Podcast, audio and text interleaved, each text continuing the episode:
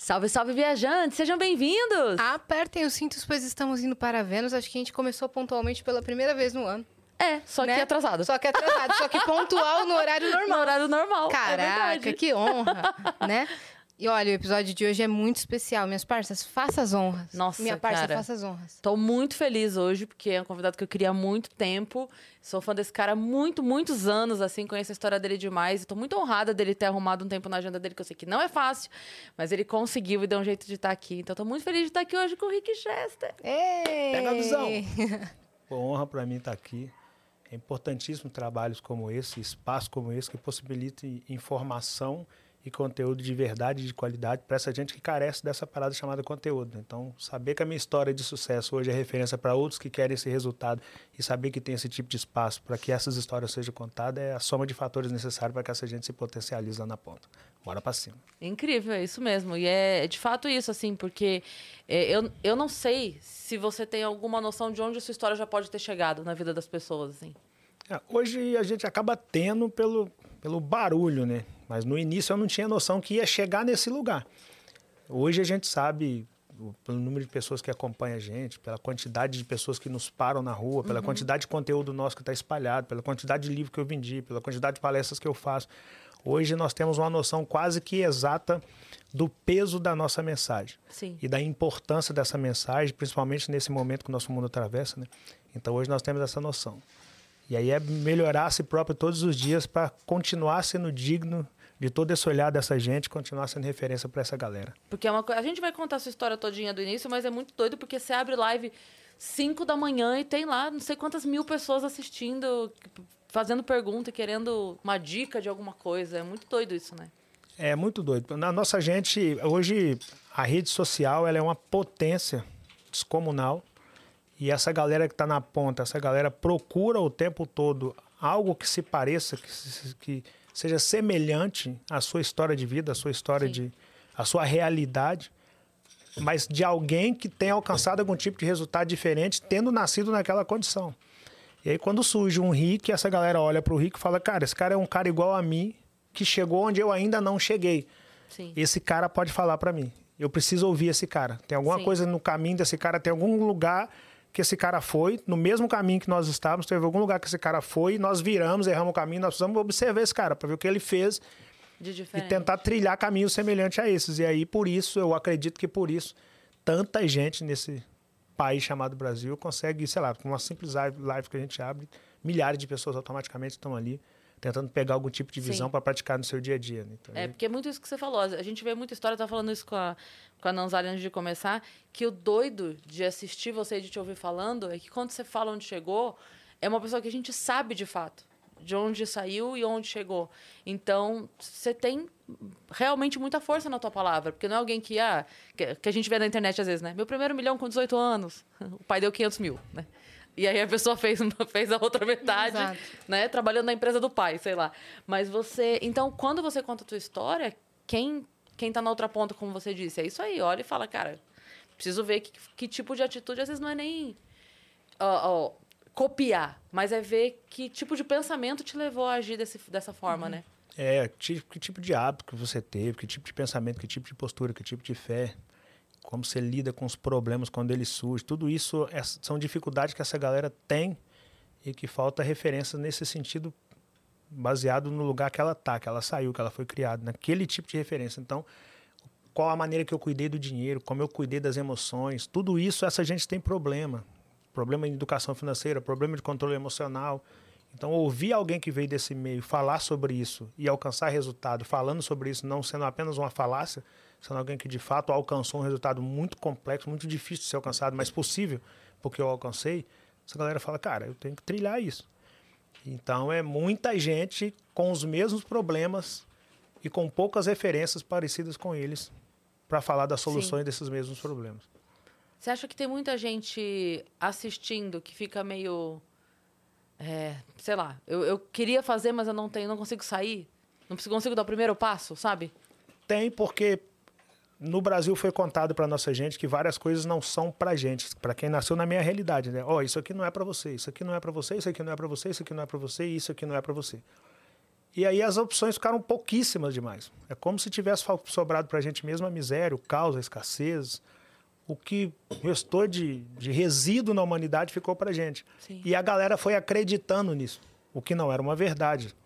A galera foi acreditando que era verdade e foi deixando de lutar e o tempo foi passando. E aí a galera ficou meio que, ah, eu acho que não dá, eu acho que a minha idade chegou e não dá, eu acho que não dá, eu acho que não dá, e foi parando. Então, quando essas crenças são quebradas na mente dessa galera, a galera fala, eu, por exemplo, comecei a trabalhar porque eu queria comer carne. Me falaram que não era para mim. Igual falaram várias outras coisas. E eu falei, não, eu vou, eu vou comer carne. Quando eu determinei que eu ia comer carne, eu comecei a trabalhar no sentido de fazer o que falaram que não dava para ser feito e provar que tinha que ser feito, que dava para ser feito. Isso aos sete anos de idade. A partir dali, a partir Sete anos. sete anos de idade. Eu, não- eu tive a infância roubada pelo trabalho infantil. Isso não é bonito. Na minha, na meu, no meu caso, não tinha opção. Era fazer ou fazer, não tinha outra opção. Já, você, você nasceu no Rio. Nasci em Minas. Ah, você nasceu em Minas. Vamos, con- vamos contar essa história, então, do Vamos. começo? Você Bora. é de São Paulo? Vocês são de É, São Sou de Paulo? Eu, Sorocaba. eu sou de São Paulo. Eu nasci em Sorocaba. Minas. Eu nasci em Pitangui, interior de Minas Gerais. Uma cidade com 25 mil pessoas quando eu nasci. Uhum. E causa da miséria, né? Eu costumo brincar que existe a classe A, B, C, D, E, F, depois o lugar onde eu nasci. E falo isso com muito orgulho que eu consegui sair de lá. Só Mas que é bom sempre lembrar que existe, né? é sempre bom lembrar que existe e realmente existe. Não é uma brincadeira. A galera fala da classe C é porque não tem noção de quantas classes tem depois da classe C. É complexo a caminhada. E eu sou filho de um pedreiro e de uma dona de casa. Meu pai, ele, baixa escolaridade, e minha mãe do lar. Então, o que dava para fazer era qualquer coisa que não exigisse muita escolaridade, que, por outro lado, quem tivesse disposição conseguia fazer. Em resumo, trabalho braçal, mão de obra barata, era o que dava para fazer. E nessa nós fomos trabalhar em Carvoeiro, onde se faz carvão. E eu já tinha sete, Calma, do, do- você nasceu lá e até os Pitangui. sete. Ah, tá. Então, até os sete, meu pai ficava migrando de cidade em cidade, onde que Por ali, o tá. que dava para fazer. Ó, hoje dá trabalhar. para cortar uma lenha de não sei onde, meu pai vai. Ah, Amanhã tem uma casa para construir na cidade tal, meu pai vai. E nessa de meu pai vai, leva todo mundo. Aquela parada de pegar o- as poucas roupas que tinha, colocar dentro do ônibus ou num caminhão e ir mudando de lugar para lugar, porque era onde tinha o trabalho é que dava para ficar. Uhum. Que onde tinha um trabalho é que você, você conseguia chegar no dinheiro e automaticamente você conseguia comer. Era correr mesmo da miséria, da fome, da escassez, era isso. E aí, aos sete anos de idade, nós trabalhando em uma carvoeira, fazendo carvão. Minha mãe sofre derrame cerebral nessa carvoeira, porque o trabalho pesado demais, tinha que encher forno de carvão, tirar forno de carvão, encher caminhão de carvão, era muito tenso. E os filhos todos pequenos. O mais velho, nessa época, tinha 13 anos, eu tinha 7, eu sou filho do meio. A minha mãe sofreu derrame cerebral. Pegaram a minha mãe e levaram para a cidade mais próxima dessa carvoeira, que era Campina Verde. E chegou lá, o médico falou, meu pai falou, olha, não dá pra, nem para mexer na paciente aqui, porque vocês andaram muito com a paciente com sangue derramando na cabeça. Se vocês quiserem arriscar levar para Uberlândia, leva, porque só em Uberlândia, que era a cidade mais próxima de lá, mas esse mais próximo era mais de 300 quilômetros. Então era horas de viagem. Aí vai meu pai com a minha mãe e os filhos dentro de um caminhão para Uberlândia. Chegou em Uberlândia, o médico olha para minha mãe, muito pior do que ela chegou em Campina Verde, vira para meu pai e falou: ó, não tem como fazer nada para essa paciente. Nós vamos até operar. Mas é operar por operar. Você pode chamar os filhos aí para ver a mãe pela última vez, porque dificilmente ela passa dessa cirurgia. E aí meu pai chama os filhos, não para ver a mãe, chama os filhos para uma reunião. Faz uma reunião conosco e fala: olha, isso aqui é uma empresa, tá? Nossa família se comporta como se fosse a empresa da Silva. Eu sou o líder, a mãe de vocês é a líder e os filhos são os liderados. Segundo a medicina, a mãe de vocês não passa, ou seja, uma das líderes não passa dessa data. Se isso acontecer, o líder vai precisar dos liderados para superar esse momento. Eu posso contar com vocês? Todos falaram, pode, pai, pelo exemplo. Meu pai sempre liderou, liderou pelo exemplo. E aí, o meu pai virou para o médico e falou: pode fazer a cirurgia. Já conversei com a minha equipe. O médico não entendeu nada, aquele cara chamando aqueles garotos de, equipe. Ele deu senso de responsabilidade pra vocês ali É. naquela hora. Ele deu senso, olha, posso, eu tô, tô, tô sentindo dor, esse meu pai falando. Posso perder a, a, a líder, no caso dele a esposa, e preciso de vocês aqui. Pode não acontecer, mas se acontecer, preciso de vocês. E aí o médico foi fazer cirurgia, isso em 85. Nós estamos em 2022, tem 37 anos que essa cirurgia foi feita. Tem 37 anos que aquela doninha que está lá em casa até hoje não passaria daquela mesma cirurgia. O que o médico não conseguia, o que o médico não sabia, é a força do Deus vivo que a gente serve. Quando ele entra na Amém. cirurgia, mudou tudo, mudou o cenário. E ali começa a minha história de sucesso, porque ali eu ouvi pela primeira vez os termos trabalho em equipe, empresa, pensamento empresarial, ter uns aos outros e conhecer a força do Deus vivo que até hoje eu sirvo. E eu falei, com essa soma de fatores aqui, eu faço o que eu quiser na Terra. E a partir dali, eu voltando para Pitangui, porque não tinha emprego, não dava mais para ficar na carvoeira, porque minha mãe ficou dois anos fazendo curativo na cabeça. Então não tinha como ficar num cenário onde não tinha poeira, tinha carvão, não dava. Só que chegamos em Pitangui não tinha emprego. E aí meu pai tinha que voltar para o campo para trabalhar. E, nessa... ela, ela, não voltou a trabalhar? Não, ela não voltou, porque ela ficou com várias sequelas. Apesar de viva, ela ficou com várias sequelas. Aí meu pai tinha que voltar para o campo para trabalhar. Só que ali ele percebeu que a qualquer momento poderia faltar a líder, poderia faltar os líderes. E se, e se isso acontecesse, quem ia tocar a empresa? Uhum. No caso, a família da Silva. Aí ele entendeu que a missão de um líder não era só colocar comida na mesa, era formar sucessores, porque o líder não está aí eternamente. Uma hora ele vai embora. Então, antes dele viajar, ele sentou a galera e falou: Olha, anotem essas coisas que eu vou falar com vocês. Identifique o principal dom de vocês e passe o restante dos dias na terra lapidando isso. Busquem conhecimento. Joguem em equipe. Aprendam sobre venda. Plantem e cultivem se vocês querem colher. Se não plantou, não reclama porque não colheu. Se plantou e não cultivou, não reclama porque não colheu. Se uhum. plantou vento, vai colher em cima de vento. Se plantou abacate, vai colher abacate. Se quer plantar, colher alface, não planta abacate, planta alface. É o que você plantar e na proporção que você plantar e na proporção que você colher, cultivar que você vai colher. E se porventura ele saiu para viajar e falou: antes de eu ir, se porventura a mãe de vocês não suportar o pós-cirúrgico e se porventura eu também sofrer um derrame cerebral no caminho, o mais preparado de vocês assumam a equipe. Só que o mais preparado tinha 13 anos de idade. Era meu irmão mais velho com 13 anos, que era office boy de pedreiro. É uma maneira leve, né? De não chamar meu irmão de serventão. E ele era o mais preparado porque ele era o único que tinha recurso financeiro. E a minha primeira ótica dele foi pegar os filhos, os irmãos e matricular no, na escola. Eu cheguei na escola e os meus colegas de escola estavam falando sobre Seu carne. Seu irmão te matriculou na escola? Foi. Caramba. Porque era o responsável. Meu Sim. pai sempre nos ensinou: os mais velhos cuidam dos mais novos. Ele era o novo líder ali enquanto Era o novo líder. Tava. Na ausência do meu pai, ele era o líder. É. Aí matriculou geral na escola. No primeiro dia que eu vou para aula, os, os amiguinhos de escola estavam falando de carne, que carne era gostoso, carne era gostoso. E eu não conhecia carne, eu nunca tinha comido aquilo. Quando eu falo que nasci no caos, do caos, do caos, do caos, de fato era caos do caos. Uhum. E aí eu perguntei para eles o que é carne, e eles começaram a rir. E eu não aceitei o riso também, também não briguei, né? Porque eu tenho líder, e aí eu fui para casa e perguntei para minha mãe, mãe, o que, que é carne? Isso é gatilho da curiosidade, eu quero saber o que, que é isso. E a minha mãe falou, esquece, não é pra gente. Foi aquela crença limitante de que isso e aquilo não nos pertence. Eu falei, não, mas não vou esquecer, riram de mim. O que, que é isso? Ela me contou o que é. Eu falei, por que, que a gente não come? Ela me contou porque é falta de condição. Eu falei, o que, o que, que eu tenho que fazer se eu quiser comer? Que aí já é protagonismo. Ela me falou, bom, para comer carne você tem que ter dinheiro. Para ter dinheiro você tem que trabalhar. Só que você só tem sete anos, ninguém vai te empregar. Eu falei, então deixa que eu resolvo, eu, vou trabalhar.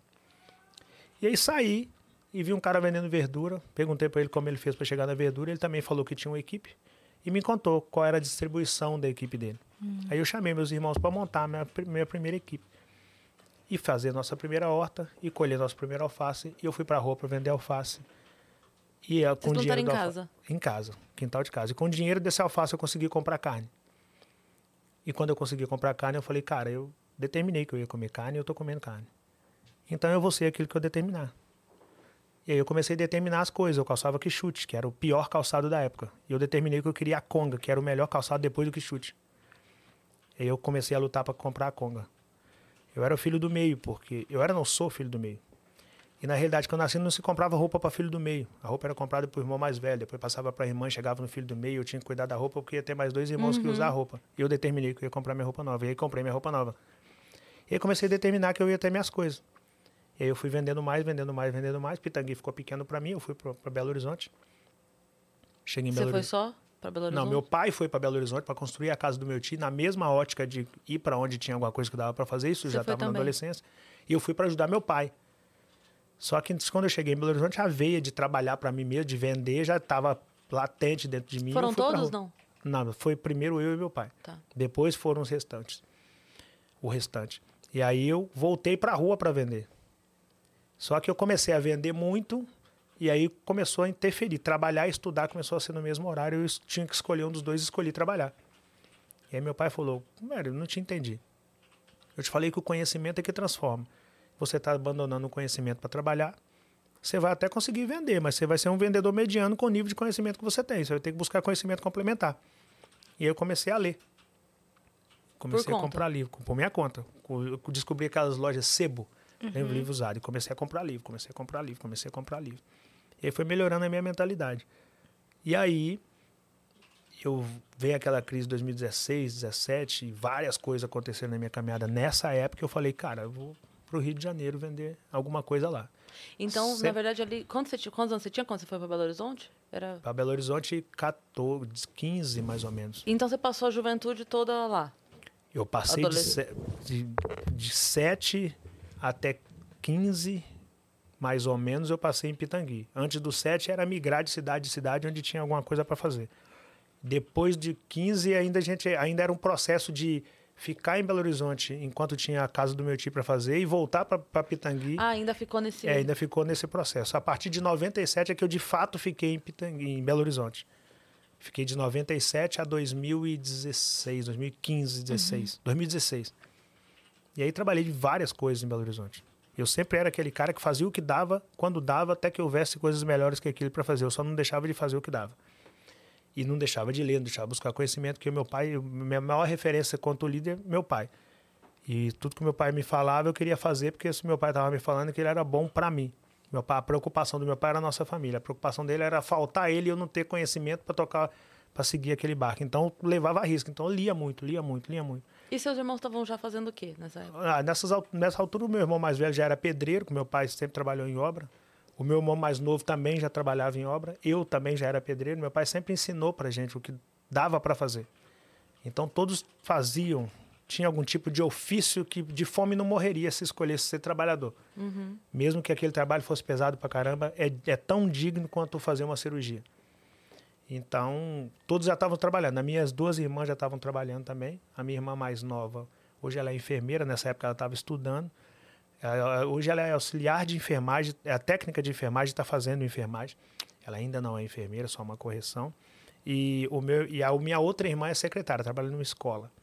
Todos trabalhando. Desde essa época, todos. Meu pai sempre nos ensinou a trabalhar. Apesar de ter nascido e sido criado no caos da miséria, sendo estando morando ou em bairro carente de cidade pequena ou em periferia de cidade grande, meu pai não buscou filho em presídio, minhas irmãs não, não engravidaram na adolescência e todos comem do suor do seu rosto com dignidade e, e através da honestidade. E já é vitória pra caramba, Claro. considerando o cenário que nós nascemos. Com certeza. Só que quando veio essa crise de 2016 para 2017, aí eu falei, cara, deu para mim nessa cidade. Vou para um lugar que eu consiga visualizar outras coisas. E aí me mudo para o Rio de Janeiro. Chego no Rio de Janeiro, é aquela parada de ver o que que dá para fazer. E aí você tava só. Nessa, nesse momento você. Sozinho, só eu. É nesse- nesse- essa foi uma decisão minha.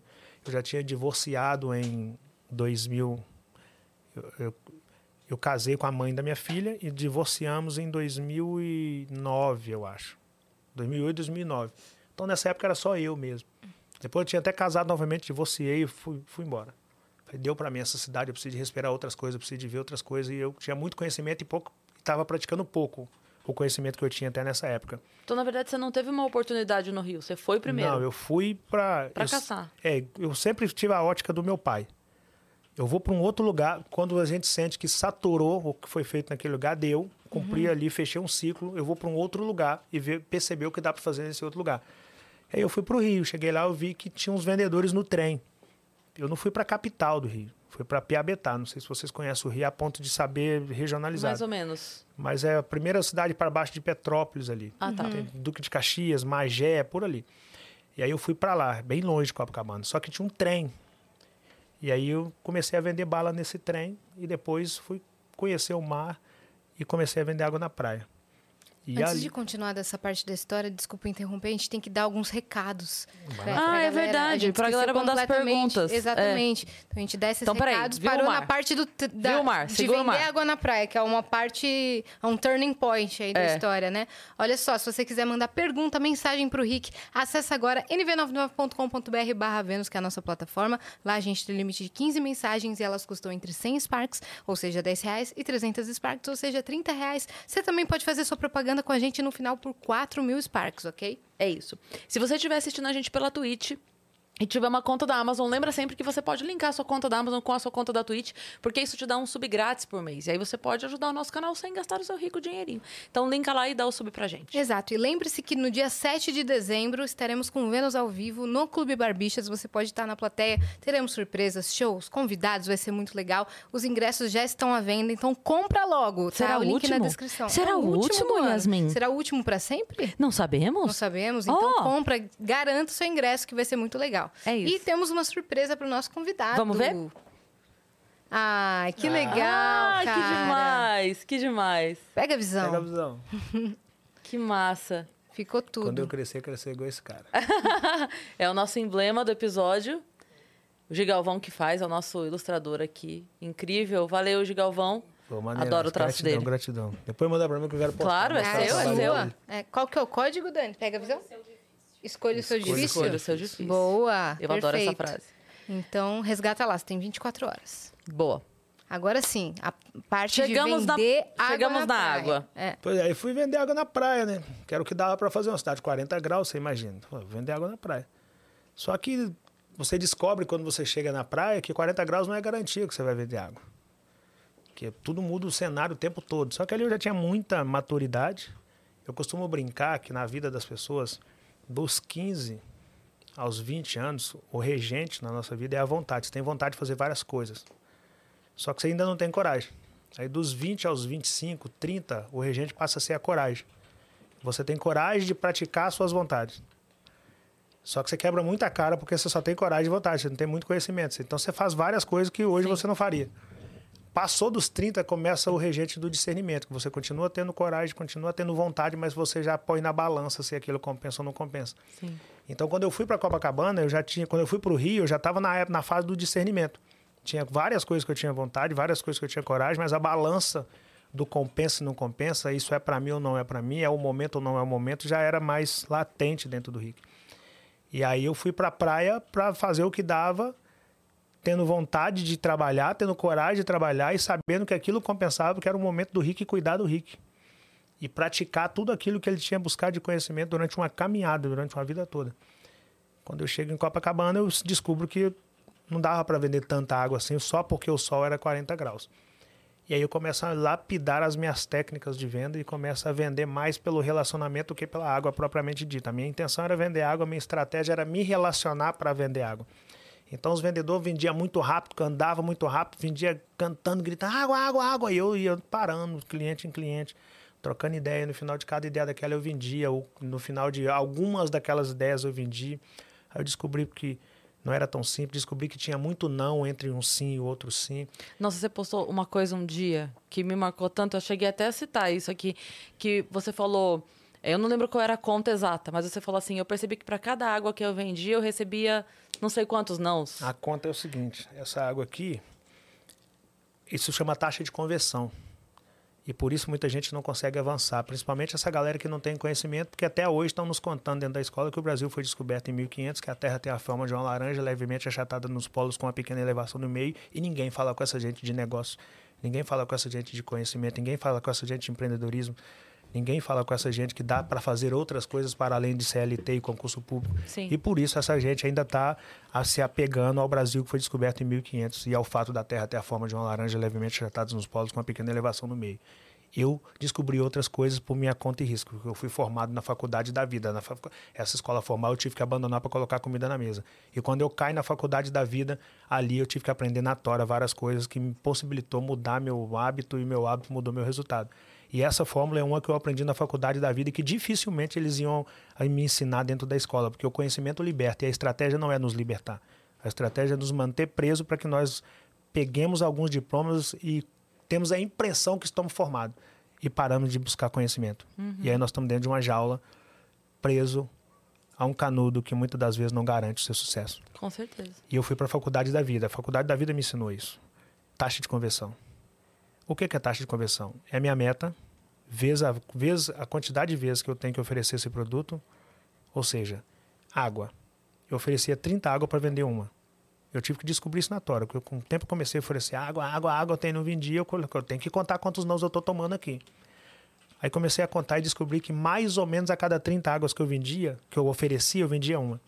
A minha meta era vender 120 garrafas de água. Então são 30, eu multiplico 30 por 120, que vai dar 3.600. Como eu tomava 29 nãos a cada 30, eu multiplico 30 por 29, que são 3.480 nãos. 120 é a minha meta. 3.600 é a quantidade que eu tenho que oferecer e 3.480 é a quantidade de nãos que eu tenho que ganhar. Está disposto a Para tomar. estar tá disposto a tomar para vender 120 garrafas de água. Com o tempo eu descobri que não tem a ver com quantas águas que eu consigo vender. Tem a ver com quantos nãos eu consigo suportar até que eu consiga vender a minha meta. O mundo dos negócios não tem a ver com quantos sims você, você alcança, mas sim com quantos nãos você se porta. Quem entender que o mundo dos negócios é um jogo de quem suporta mais nãos, alcança o extraordinário. Quem achar que o mundo dos negócios é um jogo de quem consegue mais sim, fica pelo caminho. Quando eu entendi isso, eu entendi minha Perfeito. taxa de conversão e isso me conduziu a resultados diferenciados, porque estava longe de ser extraordinário até o episódio do, do gravar o vídeo da água. Até ali eu tinha um resultado diferente dos demais, porque eu já tinha cálculos matemáticos, eu já tinha educação financeira, eu tinha controle emocional para suportar 29 nãos. Tem gente que começa a vender água na praia, pega a caixa de isopor no primeiro dia, vai todo animado, toma 15 nãos e fala: Isso não é para mim. E por que, que não é para ele? Não é por causa do sol, não é por causa dos nãos, não é por causa do peso da caixa de isopor, é por causa da falta de controle emocional. Ele pensa que não é para ele. Eu já tinha controle emocional. Eu tinha educação financeira, não conseguia ganhar rio de dinheiro vendendo água, mas eu conseguia ganhar 300, 400 reais. Num dia bom, eu conseguia ganhar um valor desse. Num domingo, por exemplo, de muito sol. Mas na segunda-feira, os demais que também conseguiam ganhar um valor desse, já não ia na segunda. Eles se reuniam na segunda para fazer um churrasco, para ir para casa da piscina, para ir para não sei onde, e na segunda eu estava lá novamente. Porque eu sabia que a concorrência era menor. Uma, uma, uma vez que eles não estavam na areia, tinha menos concorrência para a mesma oferta. Eu estava lá na areia vendendo. Quando chegava na terça-feira, eu tinha o dinheiro que eu ganhei no, no domingo, dinheiro que eu ganhei na segunda e a possibilidade de ganhar dinheiro na terça. Eles não tinham dinheiro que eles ganharam no, no, no, domingo, eles não tinham ganhado nada na segunda e eles não tinham nada para investir para tentar ganhar na terça. Eu estava anos luz à frente deles. E aquilo começou a formar em torno do Rico uma, um diferencial e um instinto de liderança que começou a servir como base para os demais. A galera começou a me perguntar: como é que você faz? Como é que você vende? Como é que você consegue esses cálculos? Como é que você chegou nessa taxa de conversão?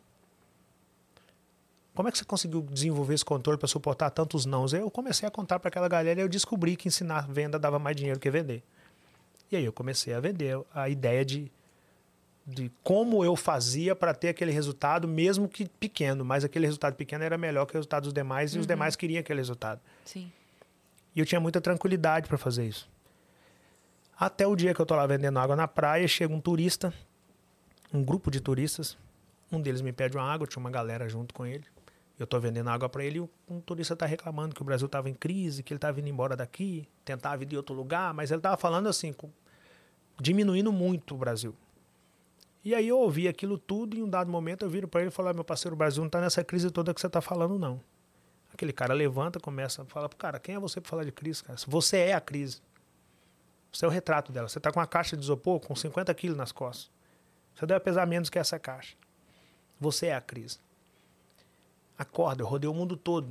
Estou indo embora desse Brasil por causa de ignorância como você. Porque aqui no Brasil tem um cara que vende água, pensa que pode falar de crise. O cara não sabia com quem ele estava falando. E eu, na minha tranquilidade, ali, ouvindo aquele cara falar aquilo.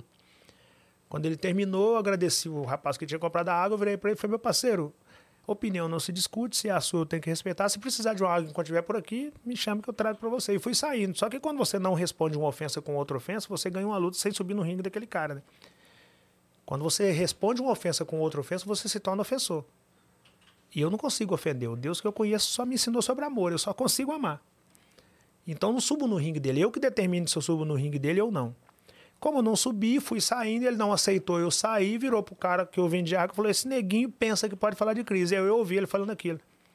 Falei: Quer saber? Eu vou falar de crise. O que eu mais enfrentei na vida foi crise. Não parei por nenhuma delas. Ok, não alcancei nada que pode ser considerado muito extraordinário, mas dentro do que eu me proponho a fazer e dentro, baseando do cenário que eu saí, eu já estou anos luz melhor do que eu comecei. Vou falar de crise. Aí fui para casa e gravei o vídeo que ficou conhecido como vídeo da água Caramba. através de um ato de preconceito de um cara que falou que eu não poderia falar de crise. Eu gravei só por, por causa daquele cara. Não era um cara que estava gravando o vídeo para que, a- pra- através daquele vídeo, se algo acontecesse. Você nem eu- sabia o que não, poderia Não, acontecer. tinha a menor noção. Mas a fé que eu tenho, hoje, né, baseado na fé que eu tenho, eu penso que naquele dia Deus falou: agora chegou a hora da promessa se manifestar na sua vida. É muito doido como às vezes é, a gente se depara com umas situações de, é, sei lá, uma, uma ofensa, como você disse, ou é, um momento de raiva. Eu contei aqui outro dia que eu passei por um momento de raiva muito grande esse ano que me deu um start que eu não, não teria tido sem passar por aquele momento. E às vezes a gente é, não enxerga que vem desses momentos, É. sei lá, de tapa na cara, de desaforo, de um, um, sei lá, um clique, alguma coisa que você não sabe para onde vai ter o caminho depois. É, eu costumo dizer que a vida é como se tivesse alguém com uma metralhadora, aquelas metralhadoras que joga bolinha de brinquedo, uma metralhadora te jogando limão. O tempo todo a vida tá te jogando limão, limão, limão, limão, limão, limão. E você fugindo dos limão, que para você limão é amargo, limão não dá isso, limão não dá aquilo. E eu comecei a pegar esses limão e fazer minhas limonadas dele. Então, quando você entende a ótica de pegar limão que a vida te dá e fazer limonada, ao invés de reclamar que a vida está te dando limão, você entende a mágica de se alcançar o extraordinário. Que é olhar para onde está todo mundo olhando e chegar ao que ninguém conseguiu ver ali. Eu poderia voar naquele cara porque ele me chamou de neguinho que vem de água. Isso é preconceito que não sei o que, não ia resolver. Falta Você de apareceria no jornal à noite. É, eu ia aparecer no jornal à noite e não ia resolver o meu problema. O que, o que eu fiz com aquilo? Eu fiz daquilo uma oportunidade de mostrar para aquele cara que eu poderia sim ser um neguinho que vinha de água com muito orgulho, inclusive. E Sem falar de crise. nenhum. Mas eu poderia também falar de crise. Eu poderia mostrar para ele que, eu, apesar de estar naquele cenário, eu tinha conhecimento para estar ali. E pela falta, pelo quão ele levantou a voz para tentar diminuir o que eu falei, eu mostrei para ele que ao invés de levantar a voz, muitas das vezes nós usamos é melhorar nossos argumentos. E aí eu tirei o argumento, saí da condição de vendedor e gravei um vídeo com argumento suficiente para mostrar para aquele cara que eu poderia falar do que eu quisesse, inclusive de crise. Que ano foi que você gravou o vídeo? Foi, 2000 e de- foi dia 28 de março de 2018. Mais precisamente. Caramba, que, que Então, virada de vida, né? É, então aquele cara que a princípio tentou me diminuir, ele me deu um triplex. Ele me deu alguns imóveis em Belo Horizonte. Ele colocou minha filha em uma, em uma das escolas mais renomadas da América Latina. Ele me possibilitou ir em todos os continentes do mundo, em todos os capas, em todos os estados brasileiros. Ele me deu várias capas de revista. Ele colocou milhão na minha conta.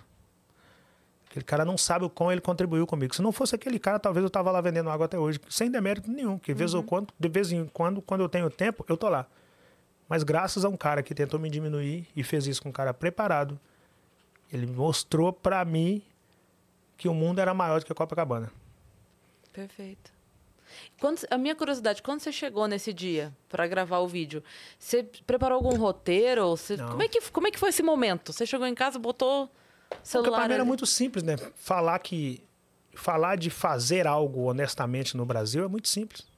Tem muita coisa que dá pra fazer. Não, mas o que eu quero dizer é assim, você nunca tinha... Você já não tinha gravado vídeos não, antes? não, não, não tinha gravado. Não, eu já tinha feito um ou outro vídeo. Eu sempre, eu sempre tive muita facilidade em oratória. Eu sempre falei com muita facilidade. Então, fazer vídeo não era algo que pra mim seria difícil. Mas eu não era um cara que vinha fazendo vídeo para se alguma coisa viralizasse a partir Sim. dali. Não, eu nem conhecia esse termo viralizar. Eu não era desse planeta. Se você pegar a minha página antes do vídeo da água, você até vai ver um ou outro bem esporádico lá. Mas você vai ver lá outras coisas que não tem a ver com o que eu faço hoje. Você vai ver umas legendas que eu sempre gostei muito de escrever em cima de imagem de vídeo. E eu sempre tive facilidade de fazer isso. Você vai até, até ver umas legendas fortes. Mas uma série de vídeos de pessoa que tava tentando... Tentando. Não, eu não era esse cara. Eu tinha lugar para pagar, eu tinha outras coisas para fazer. Eu tava em outro cenário. Minha preocupação era vender. Você sabe o que foi que fez esse vídeo? Tipo assim, teve algum site, algum portal que publicou, que viralizou? Ou foi natural? Como é que foi isso? Não, esse vídeo ele reuniu muito elemento de empreendedorismo. Muita coisa de empreendedorismo estava nesse vídeo. Pra- só pra quem não assistiu, explica pra galera, pra quem perdeu esse vídeo. O que, o que, que tinha no vídeo? Bom, esse vídeo ele falava basicamente que se você de fato quiser começar um negócio, você não precisa nem fazer empréstimo em banco para ter uma quantidade grande de recursos, você não precisa abrir mão de muita coisa, você não precisa mudar muitos hábitos para começar. Se você, por exemplo, tiver alguém que te empresta 10 reais no máximo, ou se você tiver 10 reais no bolso, você compra aí um saco de gelo, meio, é, um, um pacote de gelo, um fardo de água, coloca nisso e vai para um semáforo, vai para a praia e vai vender sua água. E depois de vender 12 águas, você tenta fazer com que aquele dinheiro multiplique, sei lá, chegou em 20 reais. Tenta fazer aqueles 20 virar 25 vendendo mais água. Depois tenta fazer os 25 virar 30 e tenta fazer os 30 virar 40. Só que eu fui passando isso com a com lógica de início, meio e fim, Sim. com o valor que você aplicava em Copacabana naquela época. Tinha uma coisa que você falava no vídeo, que você falava assim, é, a hora que você pegar o dinheiro, volta a pagar o cara que te emprestou os 10 Exatamente. reais. Isso tudo são elementos importantes no Eu empreendedorismo. lembro disso, era Porque muito- normalmente você hoje você pede um empréstimo, sei lá, eu vou pedir um empréstimo no banco X para eu começar meu negócio. Aí o banco X me empresta o, dinheiro para eu começar o meu negócio. Aí eu começo a ganhar dinheiro com o meu negócio. Só que aí me dá vontade de trocar de carro. Só que aí eu tô devendo o banco X. Aí eu falo, não, o banco X está com dinheiro. Quando der, eu pago o banco, eu vou trocar de carro. Só que quando eu compro no seu negócio e não te pago, você me chama de caloteiro. O problema é que você comprou um carro com dinheiro que você deveria pagar o banco. Então, para você pagar o banco, não é necessário. Mas se eu não te pagar, eu sou caloteiro. Então, voltar lá e pagar o banco, ou voltar lá e pagar, pagar aquele maluco que te emprestou 10 reais, é tão importante quanto comprar o seu carro. Sim. Mas a galera não consegue fazer isso. Então, aquele vídeo reuniu tudo isso. Princípios básicos. E eu finalizei aquele vídeo com uma provocação. Né? Falei, ó, você, depois de saber que dá para fazer, depois de voltar lá e pagar os 10 reais, depois disso tudo, se você não começar, aí não venha me falar que o meu país está em crise, não, porque a crise maior está dentro de você. E finalizei falando, pega a visão. E aí aquilo foi espalhando, espalhando, espalhando. A galera começou a marcar o Flávio Augusto, Flávio Augusto da Silva. E o Flávio chegou, esse vídeo chegou para o Flávio, o Flávio resolveu postar esse vídeo. E aí esse vídeo ganhou um- uma conotação absurda, né? Que foi postado na página Geração de Valor. E aí muita gente começou a me procurar. E aí, dali para lá, vieram outros vídeos e as coisas foram fluindo. No início daquele vídeo foi bem complexo, porque a galera falou: tem que esperar, vocês estão jogando esse cara muito em cima. Pode ser um cantor de uma música só, que não sei o quê. Eu não tinha nada para provar para ninguém, não precisava provar nada para ninguém. Eu tava 40 anos comendo carne, 37 anos eu tava comendo carne, 33 comendo carne. Então não tinha nada para provar para ninguém, eu só queria comer carne. Só que eu fiz um vídeo com início, meio e fim, com muitos elementos. E o que levou aquele vídeo a, a ser um vídeo que hoje a galera fala que é um vídeo histórico, que é um vídeo lendário, que não sei o quê, foi a identidade. Era muita gente igual o Rick. Eu, eu- era como se naquele momento que o país estava muito machucado, um cara se levantou no meio daquele, daquela quantidade de gente machucada, um cara também machucado, com visíveis marcas no seu corpo de, de tanto que ele lutou. Esse cara se levanta e dá um tapa na mesa. Aquele vídeo foi um tapa na mesa. Aquilo não foi necessariamente um vídeo. E quando eu dou esse tapa na mesa, todo mundo olha pra mim e aí tá preparado pro que vem depois do tapa, né? Porque quando você chama atenção, a galera te olha e você tem que É segurar verdade. o rojão. Então, quando eu dou aquele tapa e gravo um segundo vídeo, e um terceiro vídeo, um quarto vídeo, um quinto vídeo, a galera fala, cara, esse cara, ele tá Tem muito mais ali. preparado do que vocês imaginaram naquele vídeo. E aí, dali para ali, passa um tempo, vem um convite de Harvard, aí muda o cenário, porque Nossa. Harvard te convida. E aí eu volto, assino um contrato com o Santander, e aí eu vou na primeira entrevista do Danilo Gentili. e É verdade, teve o lance do Santander, eu eu não lembrava disso. Pois é é. verdade. Quando eu vou- lembro quando aconteceu isso. Pois é, eu voltei de Harvard e assinei um contrato com o Santander. E um contrato muito relevante. Eu, aí eu fui por horário nobre em todos os canais de televisão do país. Meu rosto fui pro outdoor, pra relógio de, de metrô. Aí, aí, aí a coisa tomou uma outra dimensão. Aí foi capa da primeira revista, da segunda. Aí depois fui convidado para ir para Paris, para o Japão, para Portugal. Aí quando eu vi a coisa já tinha fluído. E a responsabilidade vai aumentando, né? E aí mais pessoas foram acompanhando, porque a galera olhava e falava, cara, esse cara é um dos nossos, esse cara é um dos nossos, esse cara é um dos nossos, esse cara é um dos nossos. E é muita gente vendo esse cara como um dos deles. E aí eu chego nesse lugar que eu tô hoje. Mas a luta começou aos sete anos de idade e o motivo do vídeo foi um ato de preconceito na areia de Copacabana. Eu não saí de casa pensando em gravar vídeo, eu nem vinha gravando vídeo e nem comecei a trabalhar por conta da- através daquele Sim. vídeo. Que eu não falo nem empreender, não. Eu falo trabalhar por conta porque eu sou de outra geração. A minha geração falava trabalhar por conta. Por conta. Uhum. Empreender, para mim, é o, é o filho do trabalhar por conta. É a evolução do trabalhar por conta. Cara, que doido você pensar que você podia ter chegado aquele dia em casa e só ter ido dormir como mais um dia comum. Se, se É. não tivesse acontecido aquilo. É, exatamente. Né? Eu poderia, ou eu poderia só, só chorar aquela dor. É. É. Porque é muito Exato. caótico você ter que viver num país miscigenado igual o Brasil e ter que ver que ainda, depois de tantos anos que esse país foi descoberto ou foi invadido, ainda tem pessoas que acham que tem uma raça pura aqui e viram para você com ato de preconceito.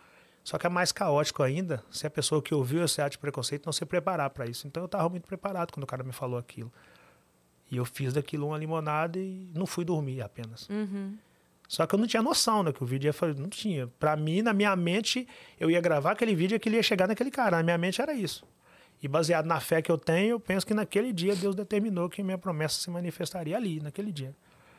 Porque ele falou, agora eu te tiro dessa areia. Só precisava de um fato, porque você Sim. não ia sair daqui. Por sua conta e risco, você não ia sair. Então precisava de alguma coisa para te tirar daqui. Sim. E aquele vídeo me tirou daquela areia. Quando vem o livro? Os livros, na realidade? O primeiro, o primeiro quando vem o Flávio, o Flávio, o Flávio é um cara muito pé no chão, né? O Flávio nunca me prometeu nada exorbitante. Não conheço igual meu pai o Flávio, eu nunca nem vi, de tão pé no chão que eles têm. E ele nunca me prometeu nada exorbitante. Falou, cara, não tô te prometendo nada não, mas tem algumas coisas que dá pra gente fazer junto. Você topa? Uma delas é escrever um livro. Eu pensei, os caras pirou, né? Eu vendo água, cara. Mas, topa. E aí comecei a rabiscar sobre a minha história. E aí, o Flávio, ele é sócio da Buzz Editora, que é a editora que lançou os livros dele, inclusive. Uhum. E aí eu assinei um contrato com eles e começamos a rabiscar e lançamos o primeiro livro. Eu lembro quando eu lancei o livro, eu vi aquele selo de best-seller na capa, né? Eu achava aquilo bonito pra caramba. É igual a questão da carne. Falei, o que, que tem que ter para ter esse selo na capa? Igual, igual, a pergunta que eu fiz para minha mãe, como é que eu tenho que fazer para comer carne? Aí o Anderson Cavalcante, que é o editor da Buzz, falou comigo, esquece. Falei, não, esqueço não, tá maluco? Carne eu não esqueci. Eu quero saber. Ele falou, não, para vender, para colocar esse selo na capa tem que vender 30 mil cópias. É difícil demais. Porque 30 mil é incontestável, mas no Brasil vender 30 mil cópias é muito difícil. Falei, tá beleza. E aí o vídeo vendeu, o livro vendeu 5, 10, 15, 20, 25, 30 mil cópias. Aí vendeu 50, 100, 200, 300. Aí nasceu o segundo que vendeu, vendeu, vendeu. Hoje passaram de 5 milhões de cópias dos dois Meu Deus. Caramba. E por falar em livro, eu trouxe o terceiro para você. Ah! Dentro da caixa de isopor, porque eu não sou maluco. Você sempre anda com a caixa ah, de isopor? essa caixa aqui é de onde eu venho, né? Essa caixa é... Você meu... leva para palestra? Essa caixa foi em todos os continentes do mundo, em todos os estados brasileiros. É foi a capa mesma de ainda? Não, essa é uma réplica da minha caixa original que está na minha Porque casa. Porque eu falo assim, meu Deus, que é. marca é essa, essa caixa? Viajou. A minha tá no vidro. Ah! A minha caixa para mim é... Você tá louco. Mas essa caixa simboliza que eu sei de onde eu venho. Eu acredito muito que não importa para onde eu vá, só me importa de onde eu venho. Os desafios que vão vir pela frente, seja eles quais forem, eu vou encarar. Mas eu tenho que ter a hombridade de poder voltar por onde eu passei e ser reconhecido nesses lugares. Sim. Então, nunca vou jogar essa caixa fora. E é, é, é, um exercício interessante também, porque quando a gente se compara com a gente mesmo do passado, porque a gente sempre tá. A gente, todo mundo, né? Humano. A gente é humano e é falho como humano. Mas a gente sempre tende a buscar, e ok, é saudável, essa ambição saudável, ok. Mas a gente sempre fica olhando, né? E quando a gente se compara com a gente mesmo, a gente falou um disso aqui, né, Yas? Que tipo, assim, se a gente olha o que a gente estava há um ano, olha onde a gente estava há dois anos, olha onde eu estava há três anos. É, o, olha, olha o quanto já mudou. É, é muito saudável olhar para frente, mas é muito importante olhar também e sempre lembrar é, né, a, o, a o caminho. A nossa referência da nossa própria história é muito melhor do que se olhar para outras pessoas, porque senão você vai falar assim, eu, por exemplo, ah, fulano, olha onde fulano de tal tá e onde eu tô, eu sou um ninguém. Mas não é, porque você está comparando o seu degrau, o seu quinto degrau, com o centésimo Sim. degrau do outro cara. Você não vai entender. Mas se você olhar para você ontem, você vai ver que você tá, cresceu. Sim. E uma outra coisa que a gente faz é comparar o palco do outro com o nosso bastidor. Pois é, então... Né? Porque de você você conhece a luta, do outro você só vê o que ele posta. É, você vê o que ele o que ele conta. Exatamente. Então, então, aí você fala assim, pô, pra ele é tudo tão fácil. Olha lá, ele posta foto, palestra cheia. Posta foto, show. Posta foto, publi. Tá lá... É, mas não vê o rala, né? Não, não vê o rala. Outro, por exemplo... Eu estava em Belo Horizonte 16 horas e em Goiânia 19 horas para fazer palestra. Estava num palco em Belo Horizonte, descendo um palco de 16 e 19 eu estava pousando em Goiânia para subir no palco às 20. Eu fui pro hotel quase meia-noite, acordei 4 horas da manhã para pousar aqui de manhã para trabalhar. Eu saio daqui e vou para o Rio hoje e amanhã vou para Belo Horizonte. Fico em Belo Horizonte até domingo, uhum. até sábado. Depois vou para Recife. Aí depois volto para o Rio para dormir, aí vou para Salvador. De Salvador vou para Minas, para Três Marias, de Três Marias eu vou para Ipatinga. É essa vida, essa galera não vê essa parte. A galera vê um post com mil comentários, a galera vê a publicidade do Santander. Sim. Na verdade, a galera vê o que ela quer ver. Ela sabe que existe um bastidor, mas ela olha pro troféu e fala: caraca. É que tem uma coisa, Rick, que eu tenho a impressão que, assim, se a pessoa é, afirmar para ela mesma que existe o trabalho, tirar a parte da mágica, porque se é mágica, ela não controla o trabalho ela controla. Então, se ela admite para ela mesma que isso é possível com o trabalho, ela não tem justificativa para ela. Se ela acreditar ainda que seja uma ilusão. Mas se ela olha e fala assim, ah, mas que sorte, né, que ele teve. Nossa, olha, você viu como as coisas acontecem na vida da Cris? Nossa, olha como é tudo é fácil. Se ela acreditar que é mágica, ela tem uma desculpa para não fazer, porque mágica ela não controla. É. Se ela, se ela é, interiorizar que é trabalho, acabou a desculpa dela. Então é. é mais fácil acreditar que é mágica, porque daí eu não preciso, não é, preciso me esforçar. No Brasil, nós temos uma, uma galera que, por algum motivo, eu costumo dizer que é a maneira mais, mais nítida de você escancarar a sua falta de realização pessoal é tentando diminuir o mérito de outra pessoa que conseguiu pelo Sim. trabalho honesto, seja lá o que essa pessoa faz. Sim. Então, vez ou outra, você vai ver alguém chamar de sorte, você vai ver alguém chamar de um em um milhão. Ah, a crise é um em um milhão. Você vai ver alguém linkar a qualquer um outro elemento que não seja o trabalho duro para justificar o fato de você Sim. ou do Rick ou de qualquer um outro ter chegado. Com certeza. E aí é a desculpa que você está falando. Se ela linkar o trabalho, ela fala: se foi trabalhando que a Cris conseguiu, então eu vou trabalhar também, vou tentar conseguir. É. Foi trabalhando que o Rick conseguiu, então eu vou trabalhar também, eu vou tentar conseguir. Mas eles não linkam. Eles, a maneira deles escancarar a sua insatisfação é tentando diminuir o seu Sim. resultado. A, a Monja Coin veio no Flow outro dia e teve um corte dela rolando que ela fala que ela estava numa reunião com os caras e tinha um, um, pessoal do Prêmio Nobel lá. E aí ela estava perguntando, que ela falou assim, ah, porque no Brasil não tem, por que que, né, tanto, tanto, tanta coisa legal e tal, nunca tem. E aí o cara meio que desconversa e sai, né, e aí, dali a pouco o cara volta. E fala, ah, você perguntou? Por quê? Então eu vou te falar por quê. É, aliás, eu falei que foi a Monja Coy, não, não tenho certeza agora se foi ela. Porque eu vi um corte dela outro dia, mas agora me falhou a memória se foi com ela mesma. Mas alguém contou isso, depois eu vou lembrar quem foi. E aí a pessoa fala assim que. É, depois a pessoa volta e fala para ela: ah, você perguntou por quê? Então eu vou te contar. Toda vez que um brasileiro chega perto de ganhar, os próprios brasileiros começam a criticar essa pessoa. Começa a botar para baixo, a minimizar o trabalho. Falar, mas não é, não é lá aquelas coisas também. É, Sabe, cara... começa a jogar, porque se eu não posso, então eu vou jogar areia no outro. Porque daí a gente limita aqui embaixo e ninguém fica com inveja de ninguém. É, a inveja nasce da intimidade, não né? costumo dizer isso. Se você fizer um curso de manicure e tiver uma família grande, quase ninguém da sua família vai fazer unha com você. É verdade. Se você for barbeiro e tiver uma tropa do futebol grande, quase ninguém do seu futebol vai cortar cabelo com você. Se você for confeiteira e tiver muitas amigas, quase nenhuma das suas amigas vai comprar bolo na sua mão. Porque a ideia é, eu quero te ver bem, desde que te ver bem não significa te ver melhor do que hum, eu. Exatamente. E isso já por si só já impede que essa galera torça por você, admire seu trabalho, compartilhe seu trabalho, comente seu trabalho, curta o seu trabalho e de lá comprar Sim. na sua mão. Sim. Por causa de um negócio chamado inveja e essa inveja nada mais é do que outra maneira de escancarar a falta de resultado na sua própria vida, é a falta de lapidação dos seus próprios dons e a sua própria falta de luta para alcançar o seu extraordinário, ao invés de ficar impedindo que outras pessoas alcancem o extraordinário delas, baseado ou ancorado num negócio chamado inveja. E é aí, muito doido isso, né? É muito doido, mas é típico da nossa gente. E consegue estourar as bolhas quem entende rápido que é isso mesmo.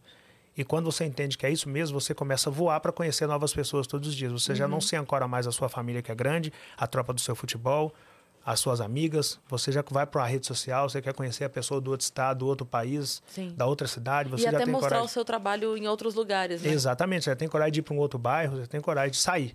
Porque a princípio você fala, vou abrir uma hamburgueria na garagem da minha casa, porque aí eu não pago aluguel. Só que na sua rua ninguém vai comprar porque é na garagem da sua casa, é você. Se você tivesse pagando aluguel dois bairros depois, ninguém te conhecia, ninguém te invejava, você conseguia vender o É. Então a galera nunca. Os Nossa, águias é entende que tem asa e asa é para voar. Então a gente consegue entender de outra maneira. Mas enfim, eu peguei a caixa para te mostrar. E... Ah, é verdade. É, o Dani, livro. Tem duas... Pesquisa para mim, Nobel no Flow, só para eu falar que, certo quem foi a pessoa. Tem Você dois livros que eu não tiro dessa caixa aqui, Cris. O primeiro é esse aqui. Né? Esse manual aqui, eu chamo de manual. Sem esse aqui eu não saio nem de casa. Eu não saio sem a caixa e sem o manual. Sem isso eu não saio. Sem água eu saio porque eu compro na rua. e esse aqui é o terceiro livro que trouxe para vocês. Escolha o seu difícil. Escolha o seu difícil são as 10 regras básicas de Rick Chess para se alcançar o extraordinário. Uhum. Então é, é a prova. Em, resumo, é a prova que dá para fazer. Tem como fazer. É difícil pra caramba, mas você escolhe qual que é o difícil que você quer escolher. Você quer escolher a dificuldade de morrer ancorado na mediocridade ou você vai escolher a dificuldade de alcançar o seu extraordinário? eu escolhi a dificuldade de tentar alcançar os meus extraordinários. O meu extraordinário, a princípio, era só comer um pedacinho de carne. Só que depois eu descobri que dava para fazer mais que isso. E aí eu alcancei o difícil de querer comprar Kong, o difícil de querer comprar roupa nova, e o difícil de querer não mais dormir no chão. E de tanto escolher os meus difíceis, acabou virando livro. E eu só trouxe para vocês. Espero que vocês gostem. Obrigada. Olha, muito legal. É a, a prova de que dá para fazer. Mesmo não sendo fácil, dá para fazer. E dando para fazer, você não pode se dar ao luxo de, no mínimo, não tentar fazer. É, eu vi a frase aqui, eu ia te perguntar uma coisa e lembrei agora dentro dessa frase. O verde rosa é mangueira? Sim, eu sou diretor de comunicação. Ah! Não, perdão, eu não sou mais diretor de comunicação. Agora eu sou diretor e embaixador da É Mangueira. porque a mi- a minha mãe ama mangueira. E aí, em 2017, teve o, o samba. Como era o nome, meu Deus, agora? Eu sei cantar a letra toda, mas não vou lembrar o nome agora. Que fala: Nascido e criado para vencer demanda. E eu li isso aqui, que tá- essa, fra- essa frase tá aqui, né? Nasci para fazer tudo aquilo que um dia disseram que eu não iria conseguir. E eu amo essa frase desse samba da mangueira, que é nascido e criado para vencer demanda. Sim. Que é bem isso mesmo, né? Que assim. Ah, é bem a a- cara da nossa gente, do nosso Brasil, né? Porque se você não lutar a luta que tem que ser lutada, você perde para você. Então É você mesmo. tem que ser nascido para vencer. E, e respondendo a sua pergunta sobre Mangueira, eu desfilo na Mangueira desde sempre.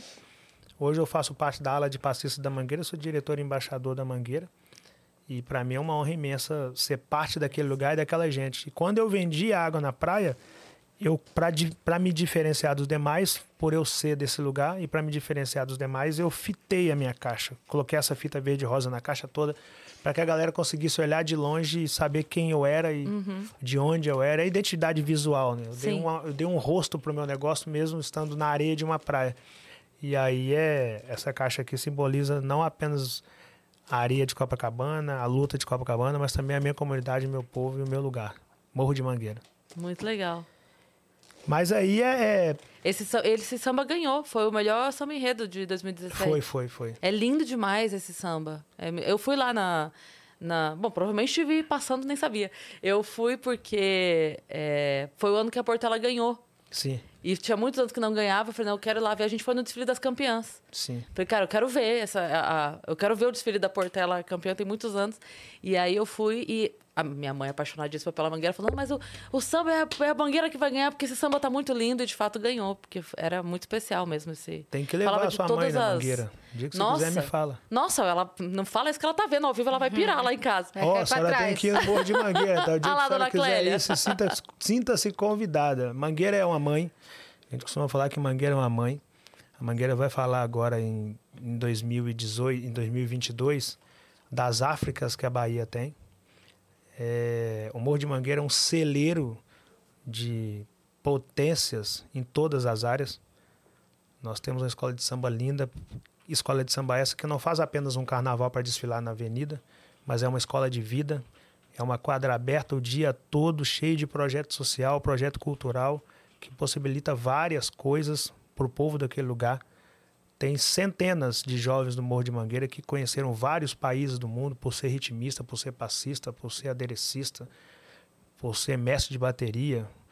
Dentro daquele lugar, a Mangueira possibilita o tempo todo para a juventude daquele lugar e mostra caminhos, outras opções para a juventude daquele lugar. Muito legal. Então, quando a galera olha para o carnaval e pensa que o carnaval é aquele produto que se passa na Sapucaí durante uma hora e pouco, é porque não sabe o mar de possibilidades e quantas vidas são salvas através dessa cultura. Então, deixo aqui a minha, minha, meu, o meu pedido a essa gente: estudem mais sobre os bastidores Boa. do carnaval para que vocês entendam quão esse, Boa. essa cultura salva vidas. Você, você mora lá perto ainda? Moro perto. Lá. Mangueira é meu lugar. Você Se me- consegue não me deixa- ainda estar próximo das pessoas ali? Consigo. Primeiro, porque sou diretor, né? Hoje a, a presidente da Mangueira é a Guana- Guanaíra, é da nossa comunidade, uma mulher guerreira histórica naquele lugar. E ela fez uma direção de pessoas daquele lugar. E a minha filha participa de projetos na- da Mangueira. Hoje a minha filha faz parte do projeto de Messale Porta-Bandeira da Mangueira, do Matheus Oliveira. É, o projeto, inclusive, eu sou um dos patrocinadores do projeto. Como passista, eu estou lá sempre. E eu não sou apenas passista da ala de passista da Estação Pena de Mangueira, eu sou um parceiro também da ala de passista da Estação Pena de Mangueira. E sempre que dá, eu estou dentro da quadra, corto o meu cabelo no Morro de Mangueira, porque é a minha maneira de mostrar para aquela gente. Eu sei onde eu estou, mas eu não esqueci dos, dos meus. Pablo, que é o barbeiro lá da Mangueira, que corta meu cabelo quando eu estou no Rio, né? Porque quando eu estou em Belo Horizonte, quem corta é o PH, que é também barbeiro de comunidade. E sempre que dá, eu tô lá na Mangueira. Amanhã mesmo tem ensaio da Mangueira. Amanhã, no dia 27, tem ensaio na Mangueira. Não sei se eu vou. Não vou estar, vou estar em Recife, né, Charles? Vamos estar em Recife. Mas dia 27 já começa os ensaios de rua da Mangueira. E perder o laço com aquele lugar seria, para mim, um, uma, uma perda inenarrável, porque muita, é muito difícil alcançar extraordinário, mas é muito fácil você alcançar extraordinário e esquecer de onde você veio. E teve um dia que eu cheguei na Mangueira para uma apresentação, quando eu estava entrando na quadra, um garoto virou para mim e falou assim: Henrique, quando eu crescer, eu quero ser igual a você. E aí eu percebi o grau de responsabilidade que, que eu carregava comigo. Eu pensei, uhum. cara, eu preciso fazer alguma coisa por essa gente. E aí eu comecei a ser parceiro do projeto Messale Porta Mangueira e parceiro de várias outras ações. Tem um projeto da Evelyn, basta tem que trazer a Evelyn, que é rainha de bateria da Mangueira. Mulher incrível, com história fantástica, que cresceu naquela comunidade, que hoje é rainha de bateria, que tem um projeto chamado Semente de Rainha, que você tem que conhecer, você tem que ver a fibra dessa mulher chamada Evelyn Basta. Absurdo. Então é o projeto dela é outro projeto que sempre que dá e sempre ah, já que tem a diretora da escola de samba junto com a Evelyn. A presidente, é, né? A presidente a Evelyn. É fantástica a história das duas. Duas mulheres que, assim, o que essas mulheres fazem, baseado de onde elas saíram, e com a luta que elas têm de raça, de defender a comunidade, defender o seu local, Guanaíra Firmino e Evelyn Bastos são duas pessoas que se sentar nessa cadeira aqui impressiona do que elas, de onde elas conseguiram chegar e de, do que, de quão espelho elas são para as outras gerações uhum.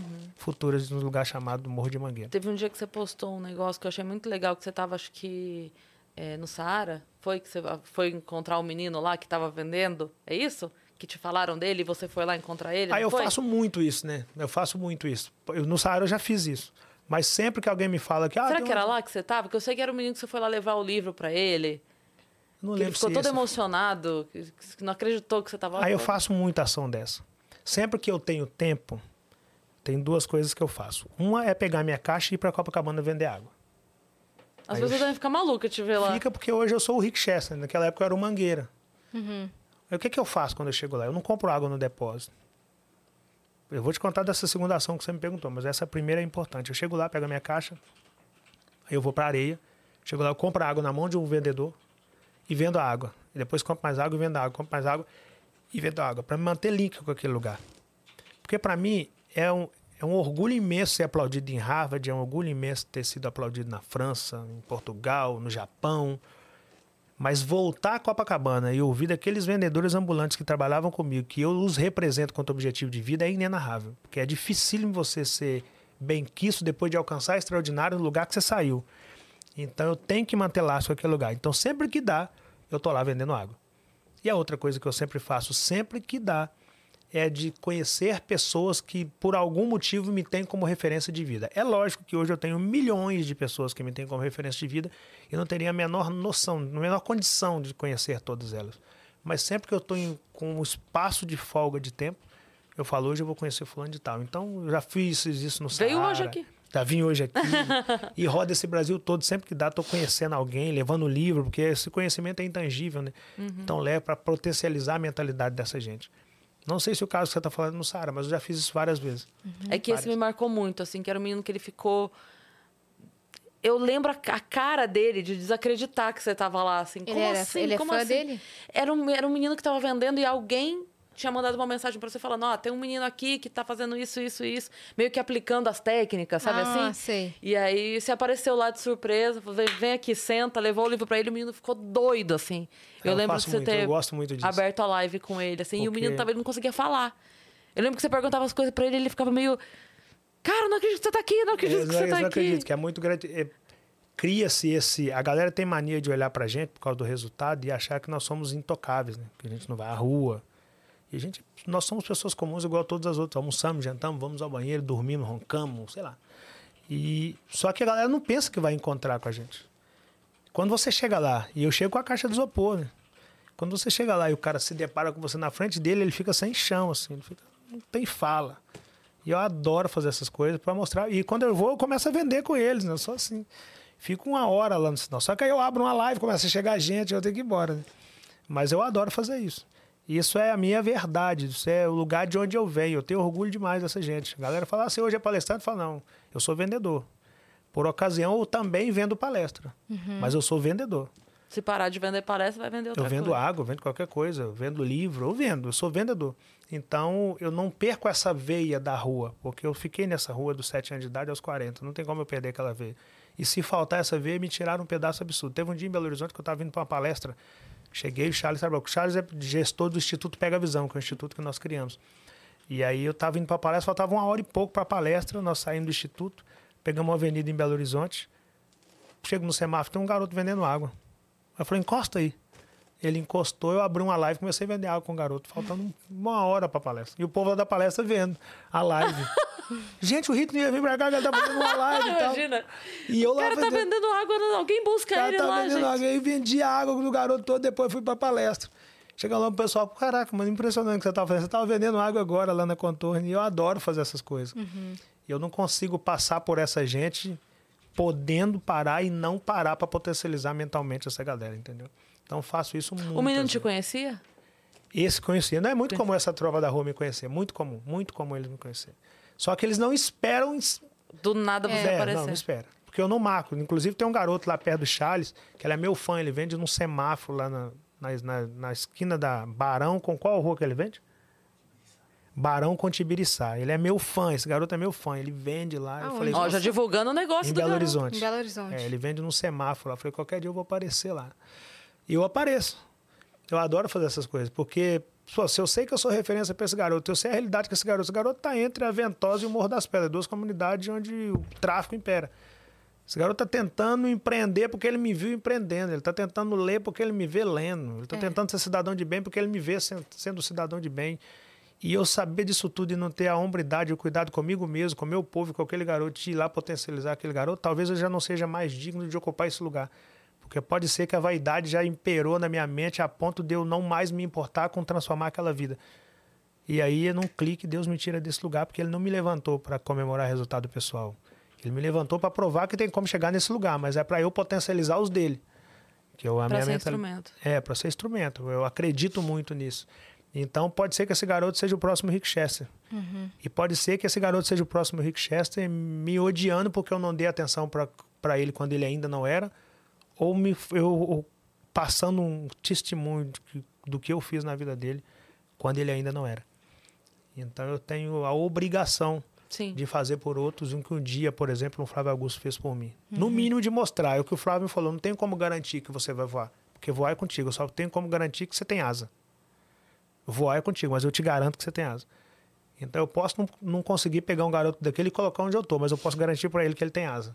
Isso eu tenho como obrigação fazer. Sim. E não fazer isso, e eu até peço vocês que estão assistindo, se um dia eu não mais fazer, me puxem, tá? Porque pode ser que eu esteja num lugar chamado zona de conforto ou dominado por alguma coisa chamada ego e longe de mim querer esse cidadão. Cara, conta um pouco da história do Charles. Você tava falando tanto dele. Vocês se conheceram lá no começo, né? É, De o, Cha- tudo. o Charles, ele vem da mesma comunidade que eu venho em Belo Horizonte, né? Na, na mesma assim, o Charles morava na Indiana, que é uma pequena comunidade que tem dentro do bairro Jardim América, e eu morava na Vila Ventosa, que é o- a comunidade que fica acima do bairro Jardim América. E o Charles, para você entender de onde vem esse cara, com 12 anos de tá bem idade, aqui, ele perde o pai.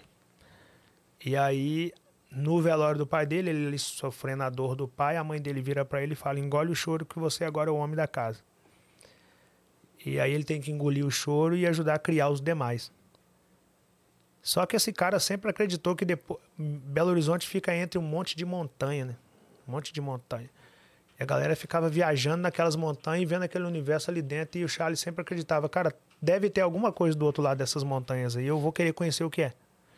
Ele não sabia o que era, mas ele já tinha essa curiosidade. E aí ele começou a cuidar, ele- por ele, ele- a história dele é muito parecida com a minha, ele teve que abrir mão da infância para colocar comida na mesa e para criar os irmãos. Aí ele começou a cuidar desse pouco dinheiro que chegava, ele queria fugir daquele caos, daquela miséria, daquela escassez. Ele também nasceu no meio de arma, no meio de prostituição, no meio de tráfico.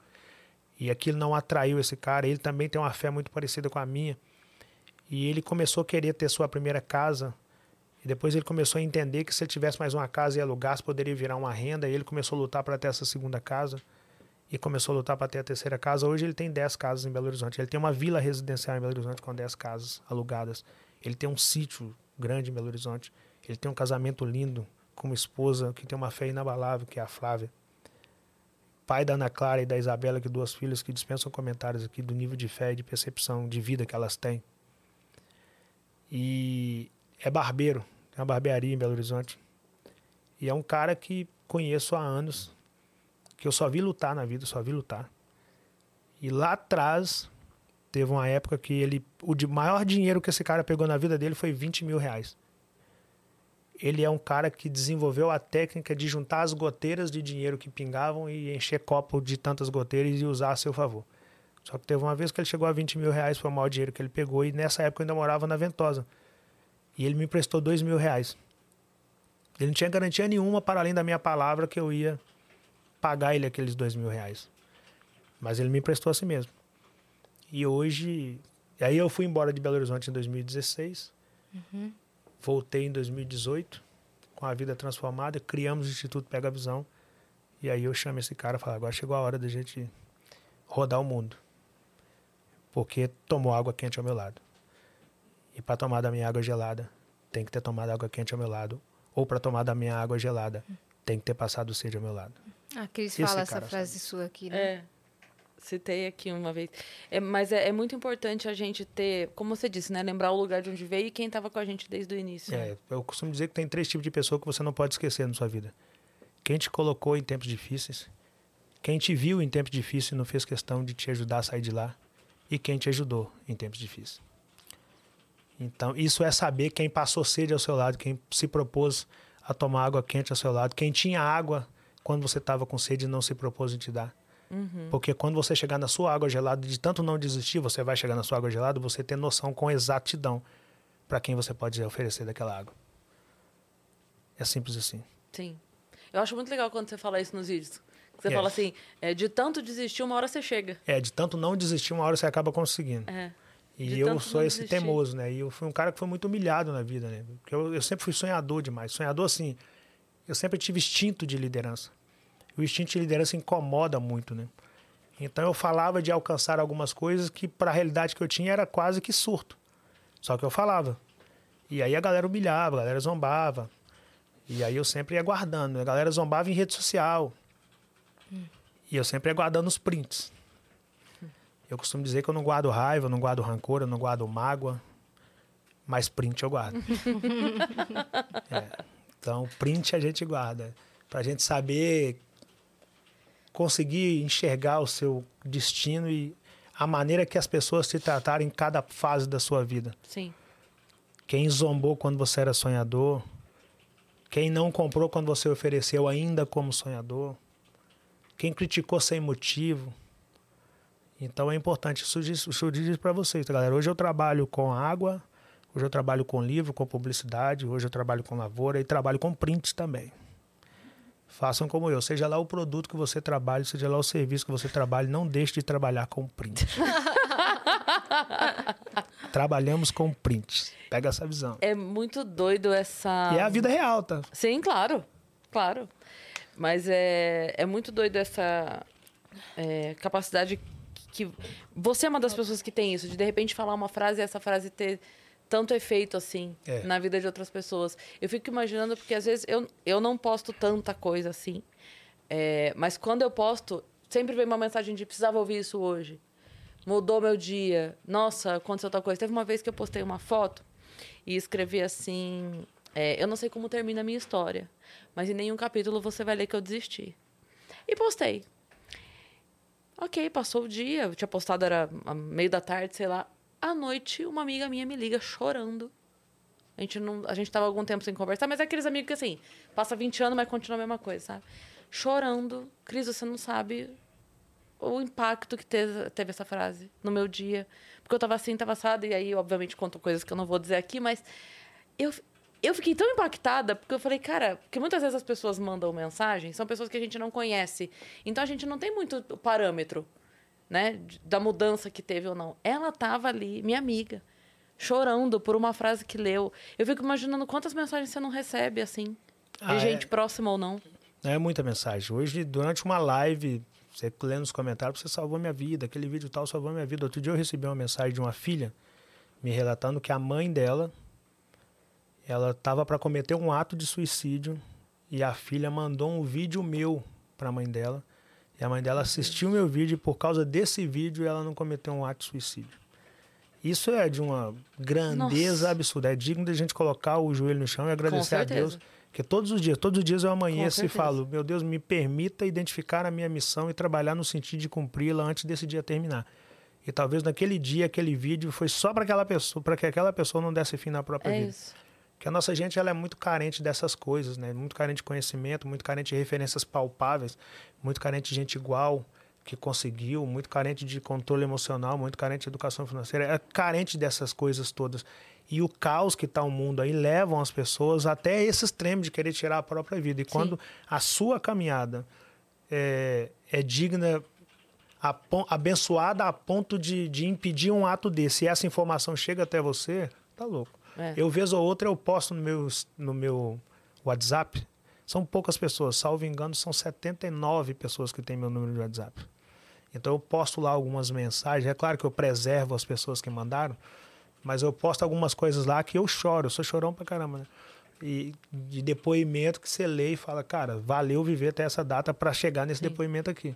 Sim. Então é, é transformador para mim saber que a minha história transforma outras vidas, né? Claro. Isso é, é, é o troféu maior, não é nem a condição que eu, que eu alcancei, não é essa, não, não é isso. É, é saber que o que eu faço motiva outras vidas. E de tanto saber que o que eu faço motiva outras vidas, teve uma coisa que a galera começou a pedir, Rick, você tem que lançar um curso, você tem que lançar um curso, você tem que lançar um curso, você tem que lançar um curso. E aí nós lançamos agora um curso para tentar ajudar essa galera a, a entender o caminho que nós trilhamos, né? A entender o que nós fizemos de diferente do que foi feito, ou onde em algum momento da caminhada a gente estava aqui, estava todo mundo. Aí criamos um curso para tentar falar isso com essa galera, né? para tentar passar essa informação para essa galera, para te mostrar, cara, você, tá- você é tão potente quanto eu. Às vezes você ainda não entendeu algumas coisas óbvias que eu entendi. Mas dá tempo de você entender, porque até 40 anos de idade eu vendi água na praia, então por que que você não consegue entender? Sim. Aí reunimos tudo isso dentro de um curso e lançamos. Lançamos semana passada, inclusive. Não, lançamos agora, essa semana, segunda-feira. Ah, é recente. É, lançamos agora. Tá Tô aqui onde? fazendo propaganda do meu curso. Lançamos. Olha, olha eu aqui. É, foi segunda-feira, cara.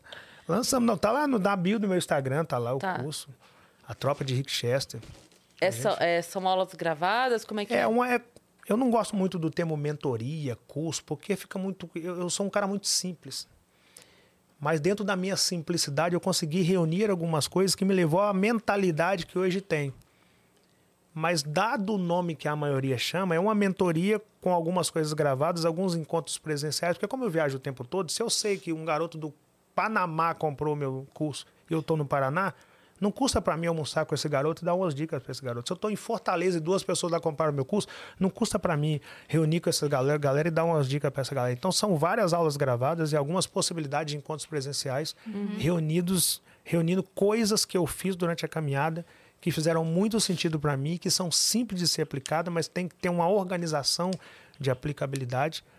E nós reunimos tudo isso em um lugar e transformamos em um curso. Tá disponível no meu Instagram aí, tá, tá lá na bio do meu Instagram, Tropa de Rick Chester. Clica aí, Importantíssimo. é importantíssimo. O conhecimento, né? Porque o conhecimento é intangível. E como eu consegui esse resultado e eu não aprendi isso fazendo outra coisa senão enfrentando, de tanto enfrentar aquilo que eu falo, de tanto não desistir, eu acabei conseguindo. Só que de tanto não desistir, eu errei muito. Só que eu fui desenvolvendo técnicas de corrigir os meus próprios erros e indo para as próximas tentativas. E aí eu fui anotando tudo isso. Ah, isso aqui eu não posso errar mais. Eu posso cometer erros novos todos os dias, mas eu não posso errar novamente na mesma coisa. Eu fui corrigindo, melhorando, corrigindo, melhorando. Com, com o tempo eu vi que eu estava com a apostila pronta, que aquilo era um curso pronto. E aí reunimos tudo isso e transformamos em um curso, que tem, ah, para além do material didático, muita dica gravada, tem essas possibilidades dos encontros presenciais e bora fazer. Tem- ele tem um período ou ele tem quantidade de aulas? Ele tem uma quantidade, ele tem um período, né, um tempo determinado. Vai começar em janeiro agora. E na verdade esse curso ele é, ele é quase que um, um início de uma caminhada que nós pensamos em fazer de várias outras coisas na área do conhecimento. Então ele tem um período e aí a partir desse período, se a galera quiser continuar, a gente vai criando os Entendi. outros períodos. Indico muito, tá? Eu indico meu curso para você, tá? Pega essa visão. Faça lá. Faça lá. Tá por mim. Porque a gente é, nós somos uma, uma galera que nós temos o hábito de falar que não temos condição de fazer as coisas. Ah, eu não tenho condição de comprar um livro, mas você está falando comigo em uma live que você não tem condição de comprar um livro. Nessa live você está usando um smartphone e está conectado à internet. Esse smartphone custou no mínimo uns 2 mil, o seu plano de internet custou no mínimo 100 reais por mês. Isso reunido dá para você comprar 30 livros. Você tem condição de comprar um livro. Você não compra porque você escolheu não comprar. Então o curso é a mesma coisa. A galera fala que não tem condição de fazer as coisas, mas na verdade ela está falando isso no espaço e para estar tá naquele espaço ela está com muito mais valor, muito mais preço investido em alguma coisa do que o valor do que ela está falando que não tem condição de comprar. Então você está calçando um tênis de Nike 12 molas falando que não tem condição de comprar um custo de mil reais. Como que o seu Nike custou dois mil e você teve condição de comprar? Porque o custo você não consegue comprar.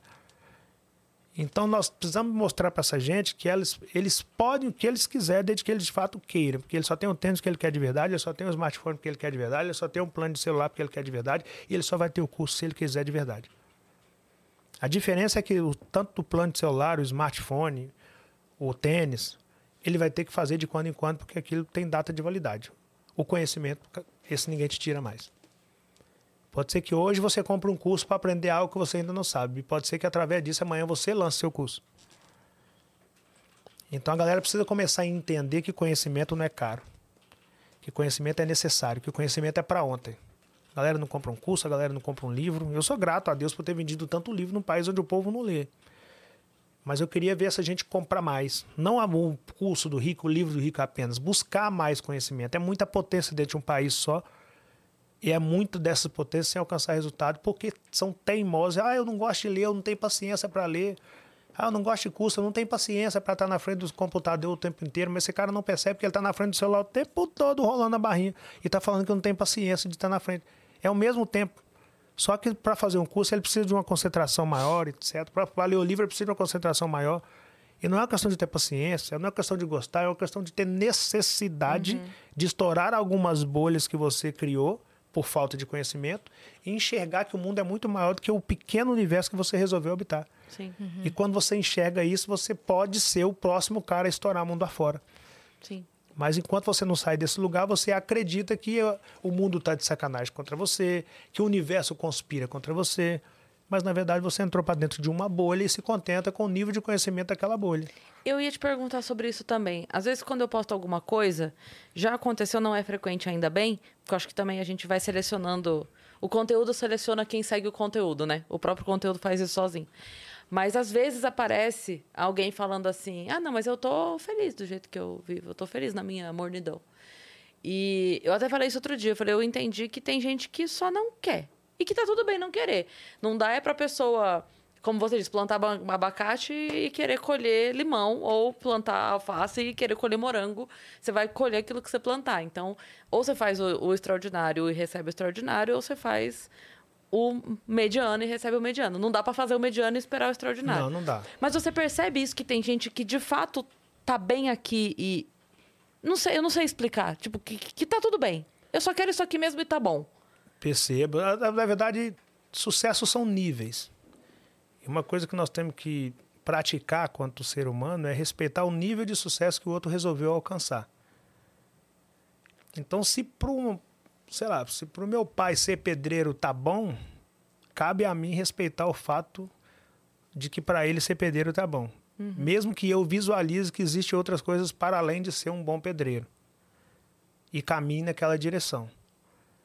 Porque a única maneira de mostrar para ele que talvez ele pode ser mais do que pedreiro, é eu alcançando um resultado melhor do que um pedreiro e ele olhando para o meu resultado e falando: caraca, dá para ser mais do que um pedreiro. É melhor eu, o meu resultado gritar e despertar naquele cara a vontade de ter esse resultado do que eu gritar e falar com aquele cara: você pirou, dá para ser mais do que pedreiro, sem eu ter resultado, que é o que acontece no nosso país. Uhum. E que é o que, na verdade, irrita a nossa gente. Porque para você falar com outra pessoa que ela pode ter resultado, você tem que ter resultado melhor do que aquela pessoa. Então é muita gente falando de vitória sem ter vencido, é muita gente falando de ringue sem estar em cima do ringue, é muita gente falando lute sem estar lutando, então é muito complexo. E essa gente está cheia desses, de gente querendo dizer o que tem que ser dito. Uhum. Então, se o cara resolveu ser pedreiro e apenas pedreiro, deixa ele ser pedreiro. Agora, não deixe de tentar ser engenheira. Porque pode ser que o cara olhe e fale, pô, mas a Cris é engenheira e eu sou pedreiro, eu vou tentar ser engenheiro. Ele vai tentar porque a Cris se transformou em uma engenheira. Não porque a Cris falou com ele, sem ser engenheira, que ele pode mais do que pedreiro. Porque você não consegue, Cris, mudar a mentalidade de alguém que resolveu estar num determinado nível. Você não consegue. O ser humano adulto tem todas as respostas. Adulto tem todas as respostas. A verdade é essa. Quem está colhendo em grande porção sabe por que está colhendo em grande porção. Quem está colhendo em pequena porção sabe por que está colhendo em pequena porção. E quem não está colhendo sabe por que não está colhendo. E para justificar para o mundo, cada um vai contar a sua versão, a versão que melhor te atende para defender ou o seu, a sua bonança, ou o seu resultado mediano, ou sua falta de resultado. Agora, tá, às vezes não é falta de resultado. Às vezes a pessoa de fato não quer ter milhão na conta. Não, isso dá trabalho demais. Eu não quero ter uma Porsche, não, só quero ter um pequeno carro aqui para eu fazer uma compra no mercado, ir a um médico de vez em quando, fazer uma viagem de pé, tá tudo certo com o resultado daquele cara. Desde que ele esteja colhendo, comendo do suor do seu próprio rosto, uhum. desde que seja honesto com o que aquele cara faz, e desde que aquele cara não apedreje o meu resultado que está acima do dele, chamar de sorte o meu resultado. Porque eu nasci na condição que ele está e escolhi, ou, escolhi colher outros tipos de fruta e tive que ter muito mais empenho do que ele. Porque para você ter um resultado pequeno, basta um empenho pequeno. Um resultado uhum. mediano, seu empenho também precisa ser mediano. Agora, para o resultado extraordinário, seu empenho tem que ser muito extraordinário. Uhum. E a ampla maioria das pessoas que pararam nos degraus abaixo, elas pararam ali porque elas não estão dispostas a ter um esforço extraordinário para alcançar um resultado extraordinário. É muito difícil estar tá no lugar que o Rick está. Chegar aqui, difícil. Se manter aqui depois de ter chegado, difícil. Continuar crescendo depois de ter conseguido se manter, mais difícil ainda. E cada dia que passa, mais difícil. Sim. E não é para qualquer um. É. Então, a galera não está disposta a pagar o preço que a gente paga. A galera está disposta ao AOE, a galera está disposta a ter milhões de seguidores. A galera gosta do fato de ter muita curtida, muito comentário, de ser conhecido. Agora conta metade do meu bastidor para ver quem topa. É. Não topa. Você sai de casa, sei lá, uma semana atrás e voltar daqui 15 dias na sua casa, topa não. A galera não topa não. Vai falar, ah, não, eu achei que foi, ia ser um pouco mais fácil. Uhum. Aí eu achei que eu ia curtir mais, porque pra, pra, a concepção de curtir é diferente de pessoa para pessoa. Uhum. E eu curto porque eu trabalho com o que eu gosto. Mas pra galera curtir é só não estar trabalhando e, sei lá. Uma balada é curtir. Trabalhar não é curtir. Sim. E as duas coisas é curtir para pessoas diferentes. São concepções diferentes do que é Sim. curtir. Então a galera não está disposta a pagar esse tipo de preço. Nem todo mundo está disposto a abrir mão de um sábado e de um domingo. É. E de correr o risco, viajar. né? É, e, e é risco, porque não tem garantia nenhuma. Nenhuma. Isso é uma coisa que me pega também, que às vezes a pessoa fala, é, mas qual, qual, que certeza eu tenho que vai dar certo? Eu falo, então não tem. Essa Esse é, é o negócio. Agora, se você não tentar, aí é certeza que não vai dar. Essa é a única certeza. Isso são regras do, do livro que eu tô, desse livro que eu te mostrei. As regras desse livro são: regra 1, um, nunca pense em desistir. Regra 2, nunca se esqueça da regra 1. Um. Regra 3, não vai ser fácil. Regra 4, não precisa ser fácil, basta não ser impossível. A regra 5 é justamente essa. Se você começar um negócio hoje, pode dar tudo errado. Não tem garantia que vai dar certo. Regra 6. Se você não começar um negócio, já deu tudo errado. Perfeito. Porque alguém começou naquele dia. Então, essas regras é, são as regras que eu costumo dizer para as pessoas. Cara, entre não começar porque vai dar errado e começar, comece. Porque pode sim dar tudo errado. Não é. tem garantia. Mas se você não começa, já deu errado. 0,1 de chances é mais do que zero chance. É, e eu prefiro me pegar o 0,1. Uhum. Vai falar, oh, Rico, mas você é um e um milhão. Meu compromisso é, se for um e um milhão, tem que ser eu. Se for dois e um milhão, é eu e mais um. Se for dez e um milhão, sou eu e mais nove. Mas eu vou me colocar na condição de ser uma dessas pessoas que vai alcançar esse tal de extraordinário. E a galera não quer isso. A galera quer, ah, eu queria um negócio que fosse mais fácil. Eu queria, eu queria um negócio que não fosse pesado. Eu queria um negócio que eu trabalhasse só meio horário. Ou seja, a galera quer um negócio que dá menos trabalho. E esse negócio que dá menos trabalho, dá menos dinheiro. Sim. E quando elas conseguem esse negócio que dá menos trabalho, elas falam, graças a Deus, estou empregado. E aí entra para dentro da bolha de pessoas que até estão trabalhando, mas que não conseguem vislumbrar coisa melhor ali dentro. Sim. E aí também não adiantou muito, adiantou pouco. Que o potencial dessa pessoa é muito maior do que o que ela tá ali atuando. Só que para ela tá bom. E muitas das vezes ela não percebe que tá bom porque a régua de referência dela, ela pra, pra, na mentalidade dela, ela faz questão de andar com pessoas que têm menos conhecimento ou menos resultado que ela, para que essa pessoa seja a melhor da galera. E é um perigo você andar com gente que tem menos capacidade de raciocínio menos resultado que você, porque a sua satisfação de ser o melhor da sua galera leva você a não aprender. Então, se na mesa que você senta você é o mais inteligente o tempo todo, você está numa mesa muito perigosa. Uhum. E essa galera não entende isso. Aí ela entra para dentro dessas bolhas de ser o cara ou a, ou a, garota da galera e não avança. Porque não tem mais referência de avanço. Eu prefiro sentar na mesa com o Flávio, com a Cris, com o Anderson. E eu vou aprender com essa gente e vou continuar me potencializando. Então, na vida vence quem se coloca na condição de aprendiz. Uhum. Quem vislumbra o próximo nível que ainda não foi alcançado. Sim. Quem quer de fato alcançar o resultado extraordinário. Quem tem fé inabalável. Sim. Esse tipo de pessoa que vence na vida, entendeu? Outro dia eu estava assistindo uma live e o cara falou assim que é, quando alguém fala para ele é, ah, eu, eu não consigo vender, eu não tenho dom. Você tem o dom. Ele falou assim, cara, eu me incomodo muito quando falam de dom, porque isso te protege e me ofende. Aí o cara, como assim? Ele falou, não, te protege porque se é dom, você não precisa ter, né? Porque você, ou você nasceu com, ou você nasceu sem. Então te protege porque você não precisa correr atrás. Ah, nasci sem, poxa, que pena. É um olho azul, nasci sem, olha aí. Então, se é um dom, você não vai atrás, né? Porque se não tem, não tem. E me ofende porque você não sabe quantos livros eu li, quantos cursos eu fiz, quantos tapas eu tomei na cara, quantos, sabe? Então, assim, é, não é só questão de dom. Dá para você aprender, dá para você estudar, dá para você treinar, dá para você correr atrás. Ah, não, dá. Assim, eu penso que todo mundo tem um dom. Nem todo mundo busca esse dom, porque é difícil pra caramba identificar dom. Tanto que eu falo com as pessoas o que o meu pai me falou: identifique o seu principal dom e depois passe o restante dos dias na Terra. Sim. Todo mundo tem um dom. Agora, você não precisa Mas trabalhar ele é difícil. do- não, primeiro identificar ele já é difícil. É. Mas não dá para você fazer várias outras coisas. Eu vou te dar um exemplo. Eu hoje, vou te dar um exemplo de um lugar que eu morei. Bom Sucesso, Barreiro de Cima. Bom Sucesso, Ba- Be- Belo Horizonte, tá? Barreiro de Cima é uma região... Barreiro é uma região de Belo Horizonte, o Barreiro de Cima é uma região do Barreiro, que é uma região de Belo Horizonte. Esse bairro é um bairro de periferia. Próximo a ele tem Vila Bernadette, tem Araguaia, tem Conjunto Esperança, tem vários bairros, todos esses bairros de periferia. E nesse bairro, quando eu me mudei para Belo Horizonte em 94, eu mudei para esse bairro. Eu me mudei para João Pinheiro para construir a casa do meu tio, depois me mudei para esse bairro. Bom sucesso. E aí hoje eu sou o Rick que eu conheço, que o mundo conhece. Rick esse que identificou seus dons de oratória, de percepção, de venda, etc. E foi ganhar o seu dinheiro. Nesse mesmo bairro tem um cara que chama Vantuí.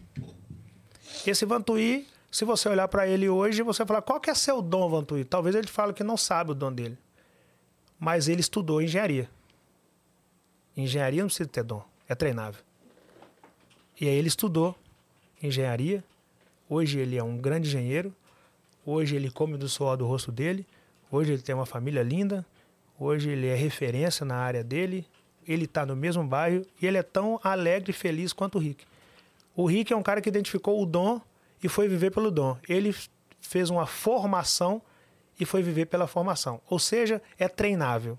O sucesso é treinável. Se você identifica seu dom, ele é treinável. Se você quer ser engenheiro, ele é treinável. Se você quer ser vendedor, ele é treinável.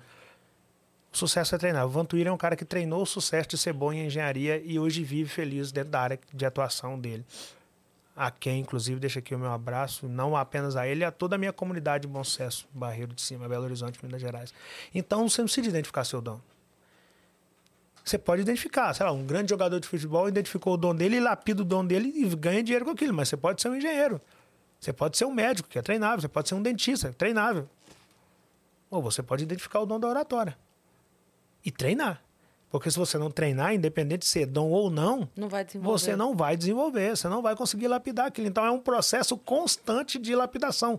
Não apenas no dom identificado, como no meu caso, como no, no- na área do Vantuí, porque toda hora sa, saiu uma nova lei aí que mudou não sei o que da engenharia, e o cara tem que estar dentro da sala de aula de novo, ou no computador, ou se lapidando o tempo todo. E no Brasil nós temos aquela ótica que peguei o canudo, formei não estudo mais. Aí você começa a ficar para trás, porque se é dom, você parou de lapidar, e se é estudo, você parou de estudar. Aí você começa a se estagnar em um determinado degrau de uma escada que é muito maior do que o lugar que você conseguiu alcançar. Uhum. Então, seja via seu dom, ou seja, ensinamento de área, de curso em questão, você tem que estar em constante processo de lapidação, em constante processo de busca de conhecimento. Essa é a visão. Uhum. Pegou? Incrível. Muito legal. Cara, e como é que é o Rick pai? Você ensina para sua filha o que seu pai te ensinou ou o que a vida te ensinou? Ah, o meu propósito, o que meu pai me ensinou foi o que a vida ensinou para meu pai, então é mais ou menos a mesma coisa. O meu propósito de vida é honrar o que meu pai me ensinou e tentar repassar parte disso para a Negona. E ela tem quantos anos? Ela tem 19 anos. E eu penso que eu que eu cumpro isso no exemplo. A minha filha não é alguém que eu falo, olha, você tem que ir à igreja. Você tem que ler a Bíblia. Eu não faço isso com a minha filha. Eu apenas leio a Bíblia. Se eu ler a Bíblia e Deus me abençoar, se vir como referência para ela, ela vai ter a curiosidade de conhecer esse livro. Foi o que meu pai fez. Meu pai não me falou que eu tenho que ir à igreja, ela apenas creu que ele tem uma fé inabalada em Deus e ele leu a Bíblia. E eu comecei a ler a Bíblia por causa do meu pai.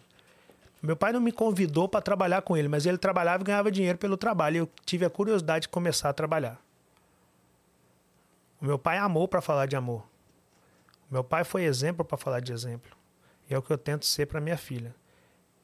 Na, na verdade, no que se refere à minha filha, eu sou grato à mãe dela por ter criado minha filha desde o nosso divórcio lá em 2008, sozinha, uma guerreiraça. Inclusive, deixa aqui meu abraço a Renata de Souza Gomes, uma das mulheres mais de fibra que eu conheci na vida. Em nome dela, deixa um abraço aqui a todas as mães solos espalhadas por esse Brasil que criam filho sozinho aí, que faz papel de pai e mãe, que não sabe de onde tira força, mas pela que ela cria ali, dá a vida e faz a engrenagem girar. E talvez, se não fosse a capacidade da Renata a partir do nosso divórcio em 2008, 2009, talvez nós não tínhamos uma filha tão aguerrida. Mas aí, com a realidade transformada, a gente conseguiu contribuir muito para a formação da Negona e hoje é meu propósito de vida é deixar o um mundo maior para ela através das minhas ações. O que para ela é complexo, porque hoje ela tem a vida que muita gente queria ter, né? E, e isso não pode ser motivo para que ela perca a essência de guerreira. Ela viu a avó lutar, a avó paterna, a dona Vera, sou Pedro, ela viu o tio, o irmão da dona Vera, Ronaldo, ela viu meu pai, minha mãe, as tias dela do meu lado, a mãe dela, ela viu essa gente toda lutar pra caramba para colocar comida na mesa. A minha filha é daquele cenário que a gente ia no mercado e passava nas gôndolas e a filha pegava um iogurte e olhava para o pai ou para a mãe. E no olhar a gente respondia que não dava para levar, no olhar, por causa da condição, né? E de repente essa garota tem uma condição dos sonhos. Essa condição dos sonhos faz com que ela perca o instinto de guerreira? Se necessário for, se a vida resolve testar a gente, ela tem coragem que a mãe teve, que o pai teve de subir ao ringue, de ser pedreiro, auxiliar de serviços gerais, limpador de vidro, para colocar comida na mesa honestamente, então, a minha maior preocupação da Negona não é falar faça engenharia porque é legal, faça medicina porque é legal, faça perícia porque é legal. A minha maior preocupação no que se refere à Negona é ser exemplo para que ela tenha visualmente perto dela alguém que serve como referência para milhões de pessoas. E aí que ela escolha ter esse quanto referência ou não. Então, eu penso que ela é muito centrada Hoje ela é porta-bandeira, hoje ela tá estudando pra caramba, tá namorando. Negona tá namorando, então contando um podcast que você tá namorando. tá namor... Fã da Cris. Oh, meu Deus, como a é o nome dela? Ludmilla. Ludmilla, um beijo gigante para você. Fã da Cris pra caramba. Então é a maneira de. A, a, a, maneira mais, mais fácil que eu acredito de, de ter uma filha e criá-la é sendo exemplo. É melhor do que falar faça isso ou faça aquilo. E para além da Negona, ainda tem a filhota ainda, que é uma pessoa que eu encontrei pela caminhada e que eu tenho como filha de sangue, que não é minha filha de sangue, mas que é uma pessoa que eu tenho como filha mesmo, que é chata pra caramba, e quebrou o pé sozinho outro dia. E, e que também eu, eu me sinto na obrigação de tentar deixar um mundo melhor para ela, para que elas, para que elas vejam o mundo com outros olhos, para que elas entendam o que dá para fazer, para que elas entendam que não precisa ser fácil para que elas entendam que basta não ser impossível, para que elas saibam sobre luta, porque elas me viram lutar a vida toda. A Negona me viu lutar a vida toda, a Filhota me viu lutar depois de 2012. E essas duas pessoas são as minhas referências. Meu pai é o cara que eu, que eu sou grato pelo que ele me passou. E a negona é, é como se isso aqui. Isso aqui é o bastão que eu recebi do meu pai. Eu melhoro esse bastão e passo para a negona. Essa é a minha propósito de vida. Pegar o bastão, melhorar o bastão e repassar o bastão. Uhum. Pegar o bastão, melhorar o bastão e repassar o bastão. Então eu acredito que eu estou melhorando para caramba o bastão que eu recebi do meu pai e que quando chegar a hora de repassar para a negona, ela vai saber o que fazer com esse bastão, entendeu? Você já identificou atitudes nelas é, de espelho? De olhar e falar, ah, caramba, isso aqui já. Primeiro nível, a busca dela por conhecimento é absurda. Ela busca muito conhecimento, ela é muito centrada em conhecimento. Ela ouve mais do que fala. E quando ela abre a boca para falar, ela é muito assertiva no que ela fala. Ela não faz as coisas por indução de outras pessoas. Ela tem uma percepção se aquilo é ou não é para ela e se for em qual momento. Ela, por exemplo, ela me viu participando do carnaval muitos, por muitos anos. E é apenas esse ano que ela foi participar pela primeira vez de um projeto carnaval para ser porta-bandeira. Não porque eu falei com ela para que ela tinha que ser, etc. Ela, por ela sua quis. conta e risco, saiu para ser. Então ela é muito isso. E, e, ela é muito parecida com a mãe dela também, né? Porque a mãe dela é uma guerreiraça e ela foi criada com a mãe dela, então a mãe dela só, ela só viu a mãe dela lutando e ela tem esse instinto de lutar. A negona ela foi identificada com um tipo de hepatite muito nova. E eu me lembro dessa cena que eu estava em Belo Horizonte, divorciado da mãe dela, eu encontrei com eu cheguei no, no hospital hospital, como é que é o nome daquele hospital que tem do lado do Parque Municipal? Centros CGP. Centro Geral de, de Pediatria, eu acho que é esse o nome do hospital.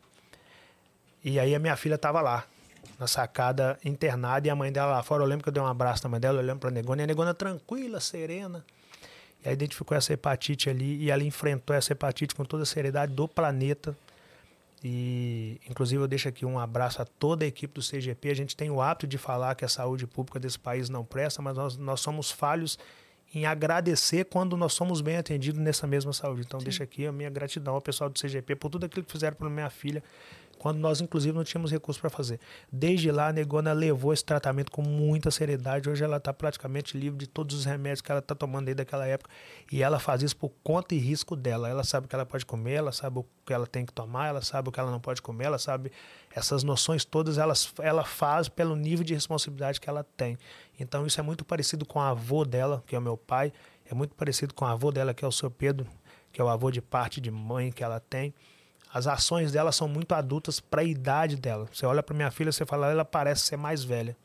E agora ela está namorando, então agora eu quero, quero ver se ela vai nos decepcionar quanto filha. Mas nós, o dia que ela anunciou, ela falou com a mãe dela assim: mãe, eu, eu vou trazer um pretendente para a senhora conhecer.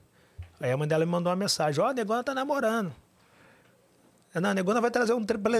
A Ludmilla vai trazer um pretendente aí. E eu chamo ela de Negona. Eu chamo agora, eu chamo ela de maior. Aí, pra mim, ela já contou diferente. Ela falou, pai, tô namorando.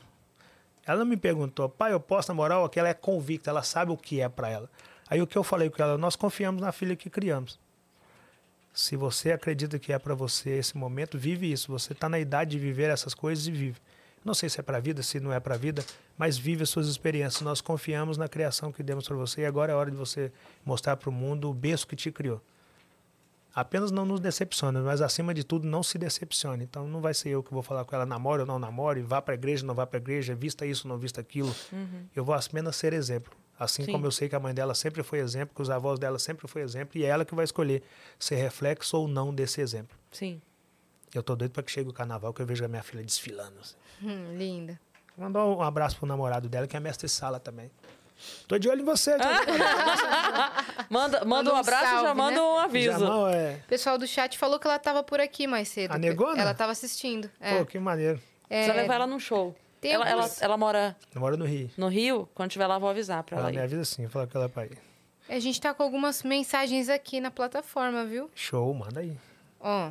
A Dani Underline 94 mandou: Rick, você é uma inspiração para esse mundo. Obrigada por compartilhar suas histórias com a gente. Você já pensou em desistir de algo na vida? Se sim, o que não te fez jogar, tu jogar tudo alto? E tem algum sonho que falta você realizar? Bom, primeiro, Dani, obrigado pela mensagem. Eu já desisti de projetos, que é diferente de desistir do propósito. Né? O meu propósito era comer carne.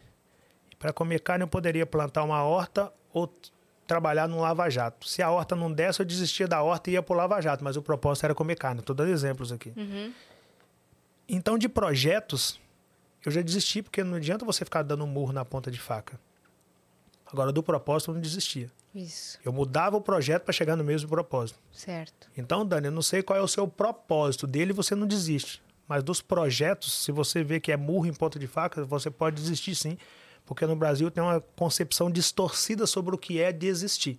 E desistir de projetos e mudar a rota várias vezes para chegar no mesmo propósito, não tem problema algum. Inclusive, eu falo muito disso nesse curso que nós estamos lançando agora. Porque essa distorção do termo desistir leva, por exemplo, a pessoa a acreditar, não, eu estou vendendo água na praia, então não posso desistir de vender água na praia e passar a ser barbeiro, não, porque o povo vai falar que eu desisti. E esse cara não desistiu. Porque o propósito dele não é vender água. Ele tem um propósito. Ele só está trocando o produto ou o serviço para chegar no mesmo propósito. Trocando nós- caminhos. é, trocando o caminho para chegar no mesmo lugar. Então nós temos aula no curso que é sobre exatamente isso aí, que é uma confusão que a galera tem. Eu não me lembro de ter dado murro em ponta de faca. Eu me lembro em ter mudado várias vezes para chegar na minha carne. E no que se refere a grandes sonhos, sempre existe um lugar chamado próximo nível, tanto que isso é a regra 9 do meu livro, né? Seja um apaixonado pelo próximo nível.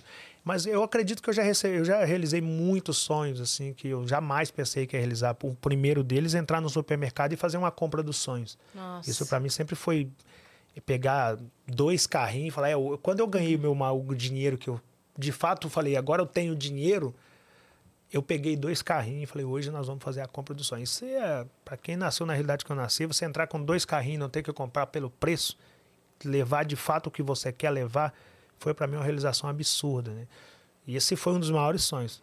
Aí, a casa do meu pai, o Instituto Pega Visão, que é para transformar a vida de pessoas, é, as coisas que eu tenho hoje, minha lavoura, meu sítio, é, o quão eu sou grato à minha família pelo que eu posso fazer por essa família, né, as vidas que eu transformo, eu não posso, eu não, eu, eu não me sinto no direito de pedir nada a Deus.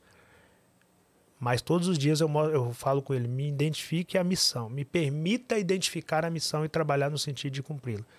E o meu maior sonho quanto ser humano é daqui a 10 anos poder voltar aqui e saber que tudo que eu falei aqui hoje se mantém de pé. E daqui a 10 anos eu poder olhar no rosto de toda essa gente que está nos assistindo aí, passar por eles com dignidade não decepcionar essa gente quanto o povo, porque nosso povo já está muito sofrido. Muita gente se levanta para falar por essa gente e, e as máscaras vão caindo durante o caminho e eu não quero que isso aconteça na minha caminhada, porque é muito fácil se perder nesse meio que nós vivemos, pela vaidade, pela condição, pela, pela, pela impressão de que você é intocável, que você é superior, que você é isso, que você é aquilo.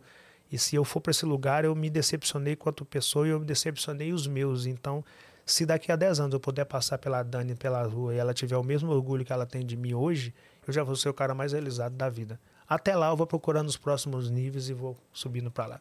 Perfeito. Muito legal. Vamos lá. A Carol Dias, olha quem apareceu. Os sumidos Ah. aparecendo. A Carol Dias mandou mensagem aqui. Oi, meninas, que saudade que estou de vocês. A gente também, sua traíra. A gente tem umas pessoas que estão sempre aqui. Quando some, a gente percebe, viu, dona Carol? Hum. Ansiosa para o nosso episódio presencial, a gente também. Quero agradecer ao Rick pela belíssima história. Ele é realmente inspirador e se torna ainda mais por toda essa conexão com Deus. Um super beijo para vocês. Pô, Carol, Beijo, Carol. Gratidão, Carol. É, eu penso que muito do meu resultado vem do meu link direto com o treinador. Nós temos o hábito de acreditar que nós somos o dono do jogo. E, na verdade, quando você se coloca na condição de jogador de um time desse cara e você coloca nas mãos deles para que você seja, para que as suas jogadas sejam direcionadas, você tem mais possibilidade de chegar ao gol. Então, sou muito grato ao treinador dos treinadores, ao Deus vivo que sirvo. Gratidão pela mensagem, por acompanhar. Boa. E eu acho que dá até mais, mais tranquilidade, né?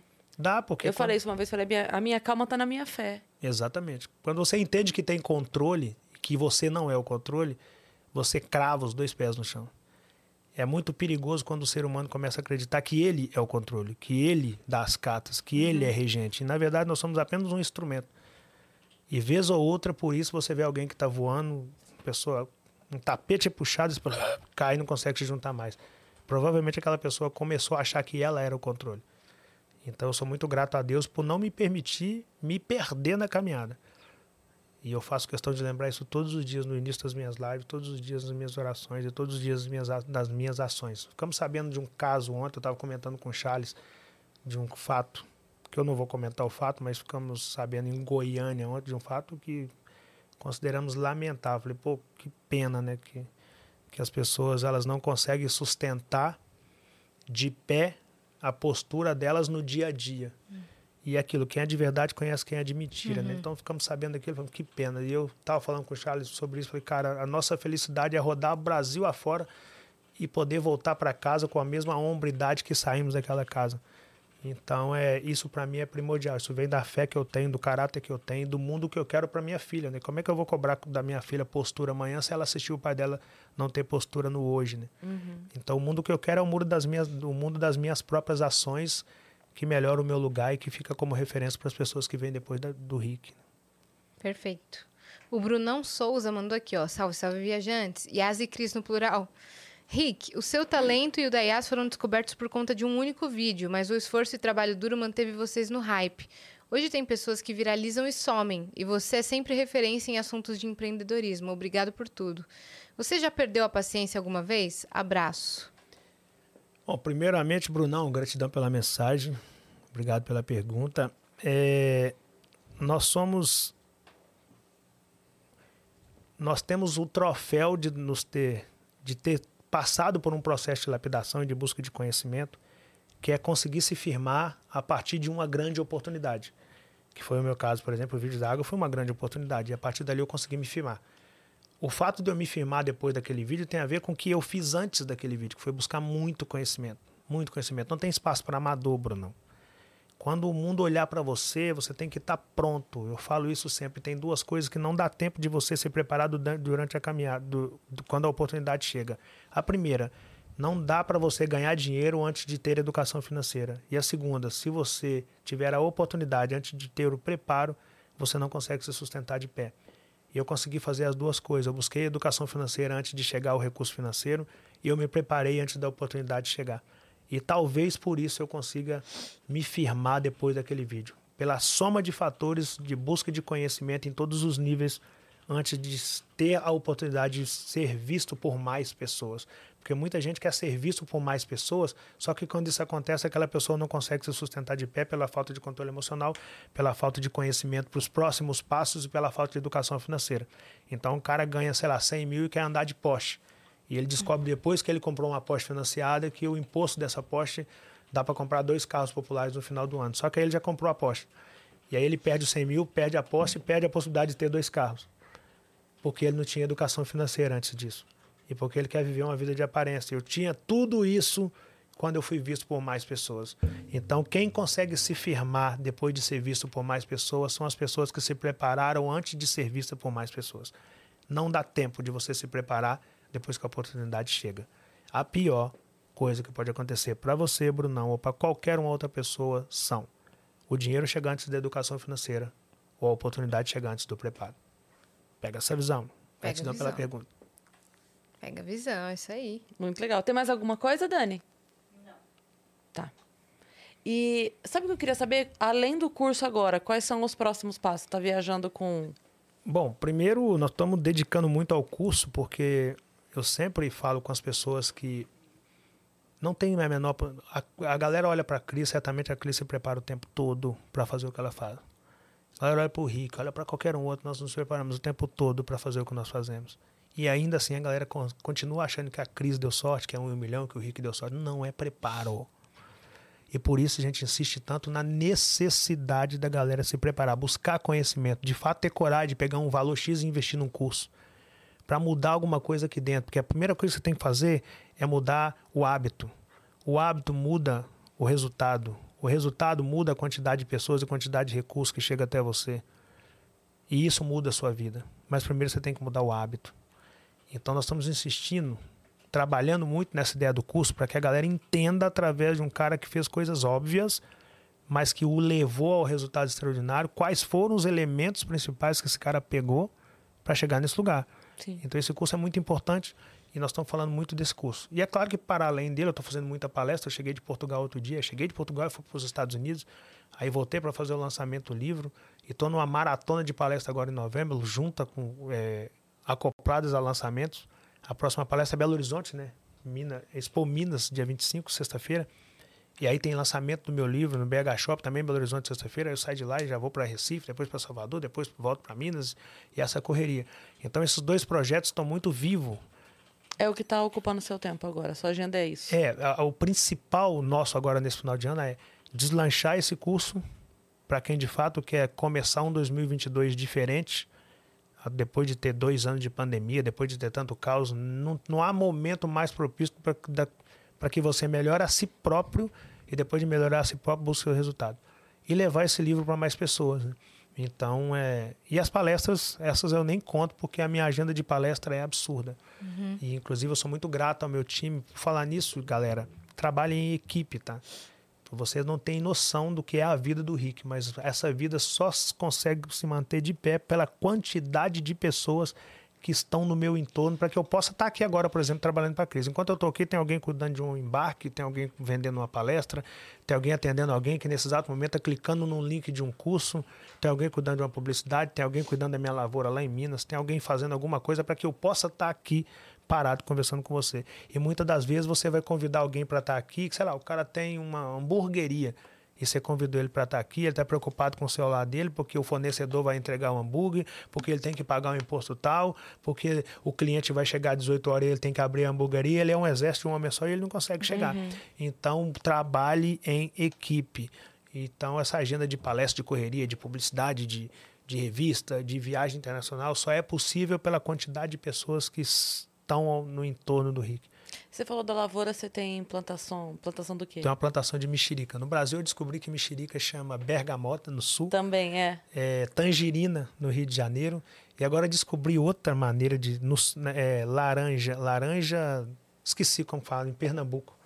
É outro nome também. Eu tenho uma plantação em Minas. Daqui a pouco o pessoal fala no chat aí. Qual é o nome? É, como é, galera, o nome de, de mexerica, de tangerina em Pernambuco. Em Recife tem um outro nome.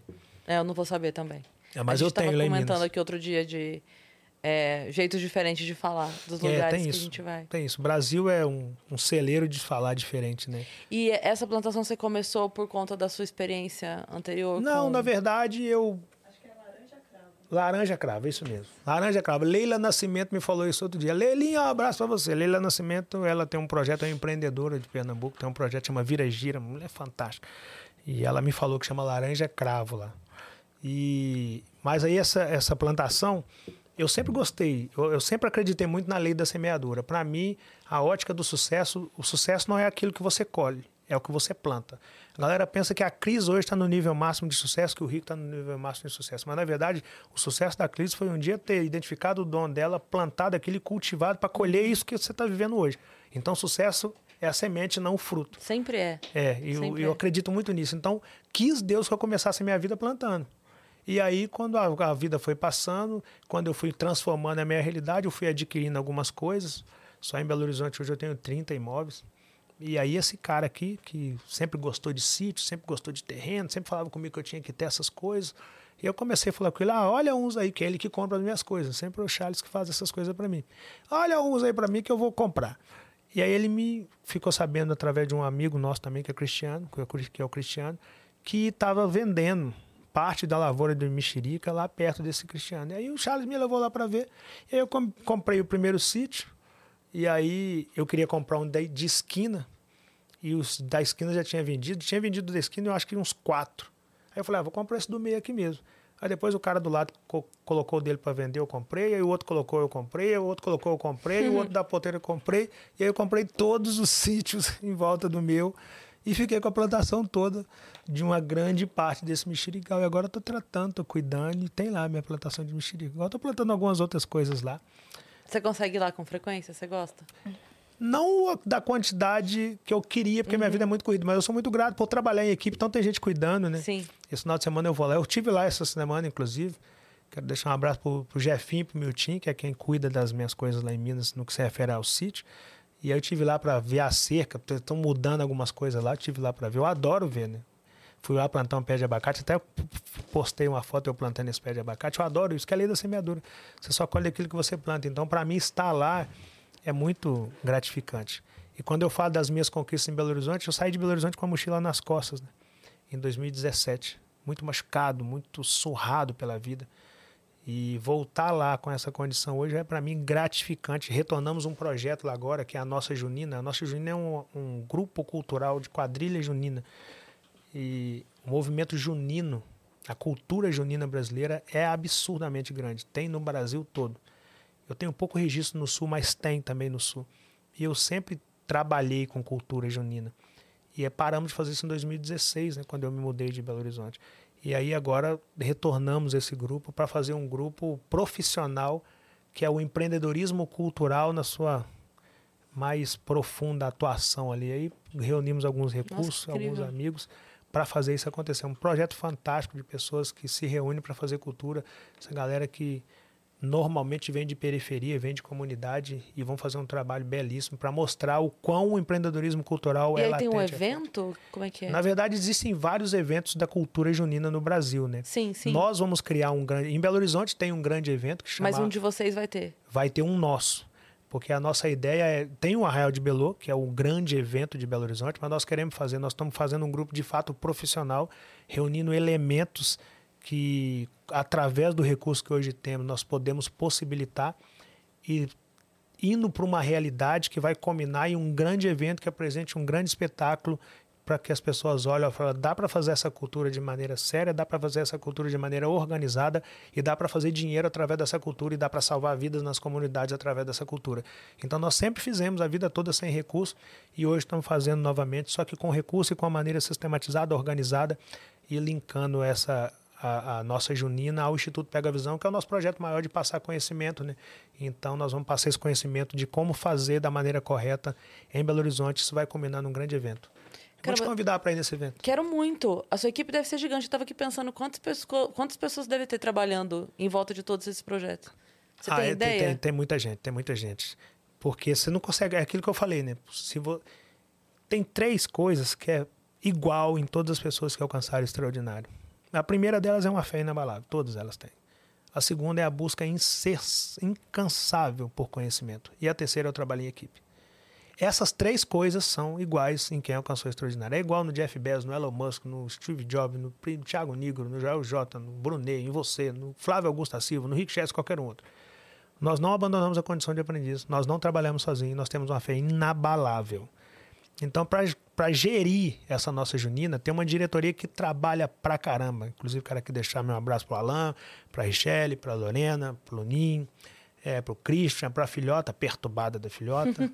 e deixar meu abraço para mim mesmo, pra Renata e para toda a equipe que está por trás disso, levando para a Leila, que é coreógrafa, para o Kelvin, que é figurinista. É um trabalho, é Nossa, cada é um no gente. seu, é muita gente envolvida para que de fato o espetáculo, para que quem assistir fala que lindo. Tem previsão já de data? Pra Bom, o espetáculo sempre acontece em junho, né? Então deve ser em junho. Eu vou te convidar para vocês. Nossa, eu quero muito, adoro, adoro a cultura junina. É muito, eu sou doida. É muito bonito. E é um grupo profissional muito organizado, que nós já fizemos em outras épocas, mas com pouquíssimo recurso, então a gente conseguia chegar muito longe. E hoje, sistematizado, a gente consegue fazer essa galera Sim pensar isso de maneira organizada. É, em Sorocaba, na verdade, Votorantim, né, que era parte de Sorocaba e depois as cidades separaram, mas a gente é irmão. É, tem uma festa que é, é, muito bacana, e Sorocaba faz também. É que é a, as duas cidades, como são cidades irmãs, entraram no acordo que uma faz a festa metade, a outra. Aí, o dia que acaba essa festa, começa da outra, para não concorrer. Sim. Mas é a mesma, a mesma lógica. E aí, todas as barracas são alguma ONG da cidade. Então, a barraca de, da sopa é uma ONG da cidade, a barraca do milho é outra ONG da cidade. Então você anda na festa e tudo que você consome, né? Você vai lá para consumir, para comer, para jogar um negócio, para não sei o quê.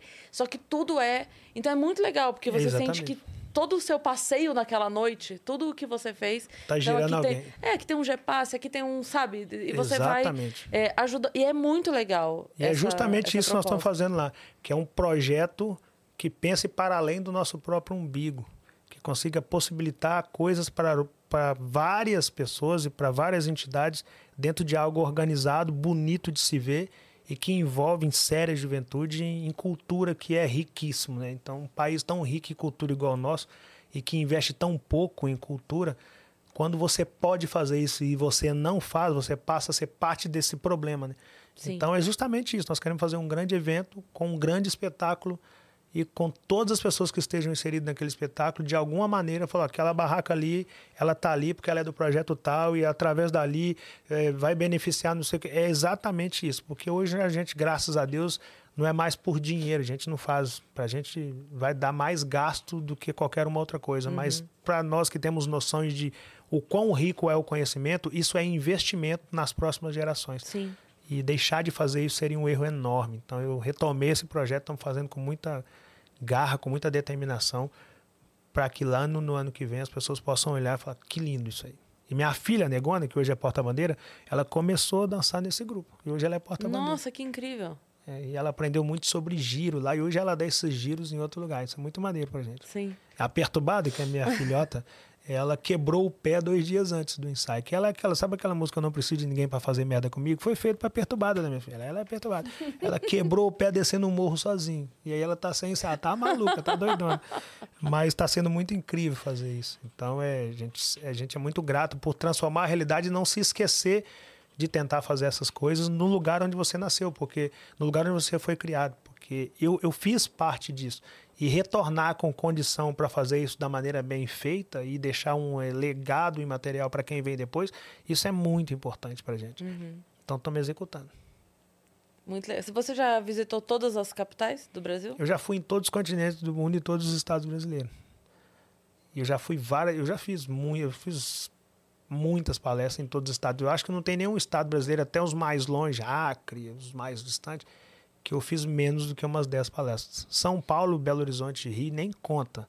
Sul também nem conta. Qual foi o, o país mais doido que você foi, que você mais Japão. imaginou? Japão? Japão, eu tava, eu tava no lado da rua. Eu nunca pensei que eu fosse no Japão, né? Aí teve uma cena que foi muito, foi muito engraçada. Eu tava, sent... eu tava saí do hotel, mexendo no celular, tipo de brasileiro. Aí eu fui atravessar uma avenida e o sinal estava aberto, só que eu não via carro. E tava muito japonês do lado de cá e muito japonês do lado de lá esperando para atravessar a avenida. E aí eu vim, não via nenhum carro, eu simplesmente atravessei. Assim, oh! O povo. Eu falei, caraca, que não pode atravessar a rua, não. Mesmo que não venha nenhum carro. Enquanto o sinal não fecha, ninguém atravessa. E eu atravessei porque estava aberto e não via nenhum carro. O povo, para eles, aquilo foi o auge do Você viu o vídeo que postaram da, da, da Copa? Foi ontem, anteontem que postaram? Não, não vi, não. Que é, não era nem o jogo, não tinha nada a ver com o Japão, só que tinha japoneses no estádio. Acabou o jogo, eles saíram limpando tudo. Tudo. E as pessoas filmando, falando assim: o que, que tá acontecendo? Não, pois não, o nível de. Aí eles falaram assustado. assim: japonês não deixa lixo pra trás. Pois ele é. falou, mas não é de vocês. Ele falou: não importa. A gente deixa o lugar melhor do que a gente encontrou. Pois é, então, e, e a galera assim filmando. Foi inusitado para mim aquilo no Japão. E outra coisa foi a França, né? quase morri de frio. Foi a única vez na vida que eu achei que eu ia morrer. Eu cheguei lá, dava menos 5 graus, ninguém me falou isso. Nossa. E aí eu fui.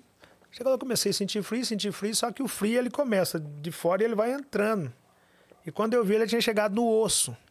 E aí começa a doer. Doer, de doer, de doer. Eu fui pro aeroporto, tava na hora de eu ir embora. Eu cheguei no aeroporto, eu tava passando tanto mal, que eu falei, deve ser fome. Aí eu fui fazer um lanche, deixei até meu cartão lá. E aí aquilo tava... não passava. E eu tava com frio, mas muito frio. Falei, cara, eu vou morrer aqui nesse aeroporto. Em Paris. Aí peguei meu celular, desbloqueei o celular, coloquei todos os meus contatos no celular e fiquei com ele na mão. Falei, cara, se eu morrer aqui, eles têm pelo menos como me achar. E eu consegui embarcar e vir embora. Meu Deus, fui... essas duas situações foram as mais inusitadas assim que eu me lembro fora do Brasil. Agora, a felicidade é quando eu chego. Eu fui para Portugal outro dia, eu tô lá na Praça do Rocio para gravar com o meu livro e as pessoas, Rick, Rick, Rick. Eu tô na Times Square vendendo água, eu tava lá outro dia. Rick, Rick, povo, é muita gente que conhece a gente no mundo.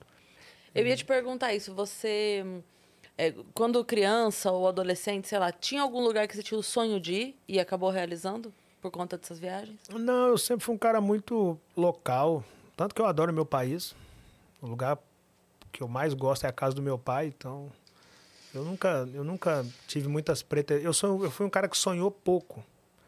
Ah, eu quero ter uma casa, eu quero ter. Sonhar. Eu nunca sonhei em ter uma casa, para você ter uma noção. Eu quero conhecer Nova York. Eu nunca tinha. Porque eu a, a possibilidade de eu chegar nisso era, era muito fora da minha realidade. Só que eu tinha algumas referências. Por exemplo, eu sempre fui fã do Michael Jordan. Né? Então hoje eu coleciono, só calço Jordan hoje. Hoje eu tenho uma coleção de Jordan. Então eu tinha essas referências. Quando eu transformei minha realidade, quando eu comecei a transformar, eu falei, cara, eu quero ir nos Estados Unidos comprar um Jordan. É, eu quero fazer isso. Coisas simples, mas lugares, assim, nunca, te, nunca fui um cara desse. Não, eu, eu fui um cara muito simples. Eu me preocupava mais em, sei lá, arrumar o banheiro da casa da minha irmã do que conhecer a Times Square. E quem são as pessoas que você segue? Porque você é uma das pessoas que eu sigo. Então, quem são as pessoas que você segue para você aprender mais, assim? Primeiro eu sirvo a Deus, depois eu sigo algumas das pessoas que tomaram água quente comigo ou passaram sede comigo. E você é uma pessoa que eu sigo. Nigro, Thiago Nigro, Flávio Augusto da Silva, Anderson Cavalcante. Você conhece Anderson Cavalcante? Não. Você tem que trazer esse cara aqui. Esse cara. Vou procurar o Twitter dele. Anderson Cavalcante. Esse cara, ele, ele é o editor de Flávio Augusto da Silva, editor Caio Carneiro, ele editou Gustavo Cerbasi, ele editou Paulo Coelho, ele editou, ele editou Valci Carrasco, ele editou Marcos Rossi, ele editou Adriana Santana, ele editou Rick Chester, ele editou vários outros. Ele é uma das pessoas que eu sigo. É esse? Esse cara. Esse cara não tem como você estar na presença do Anderson e terminar a conversa do mesmo tamanho que você começou. Não tem como você sentar com o Anderson Cavalcante e não sair maior do que o, depois que você ouviu ele. Ele é o auge da serenidade. O Anderson é um cara de uma capacidade de raciocínio absurdo, de um pensamento rápido, um nível de humildade incrível, de uma história fantástica. Um cara que começou como livreiro vendendo livro e hoje ele é publisher da Band Editora. Então ele é um cara incrível, um cara que eu adoro ouvir o Anderson Cavalcante falando. E como ele não é desses milhões de seguidores, é um cara que passa despercebido uhum. pela multidão. É, eu vi que ele tem acho que 35 é, mil. É, pois é. Então que nós temos essa mania de acreditar que os extraordinários têm milhões de seguidores, né? Mas na verdade tem um Anderson Cavalcante passando aí, a galera não tá nem percebendo. O cara é incrível, incrível, incrível. Esse cara, você tem que trazer esse Comecei cara. Comecei a seguir já. Anderson Cavalcante. Nele. Ele é aula máxima. Então ele é um, um, dos caras que eu sigo. É, o Flávio nem, nem conta, né? O Joel J é um cara que eu gosto pra caramba. Nossa, eu gosto demais de ouvir ele. Já trouxe. O Joel é aula máxima. O Jonathan Azevedo, que eu não sei se você vai lembrar por Jonathan Azevedo, mas ele Ator? é o. É. Sabiá, você lembra do Sabiá? Uhum. Ele. Moleque do Vidigal. Cara, é aula máxima. Cara incrível, de uma capacidade de raciocinar absurda cara criado dentro do Morro do Vidigal e que escolheu ser cidadão de bem dentro daquele lugar e que é referência para muitos garotos daquela comunidade. Então, é uma história fantástica que vem do lugar que eu venho. É, bom, essas pessoas são algumas das referências que eu posso te colocar aqui, que, que são que eu gosto. Tiago Brunet, gosto uhum. muito. Essas são as referências que eu posso situar aqui, rápida, de gente que eu acredito que agrega valor na vida de muita gente. E eu queria saber o que, que qual é o teu lazer? Fora tudo que você se diverte fazendo trabalhando. Eu sou um cara muito casa, né? Ir para casa do meu pai para mim é um lazer. Visitar minhas terras é um lazer. Visitar pessoas que me conheceram na época dos barracos de pau na favela é lazer. Ir a Copacabana sempre que dá para mim é lazer. Eu todas as datas como Natal, é, meu aniversário, eu vou para Copacabana, sento lá e fico lá sozinho. Meu sonho, choro quando eu chego lá que a minha história ali é muito gratificante, né?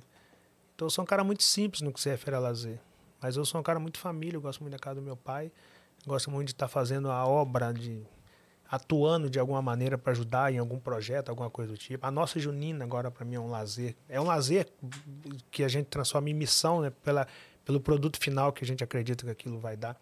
Estar na quadra da Mangueira para mim é uma obrigação, é uma missão e um lazer, porque é o meu lugar. É, servir para mim é um lazer. Saber fazer uso do meu lugar fora do, da tela do smartphone, para mim é um lazer.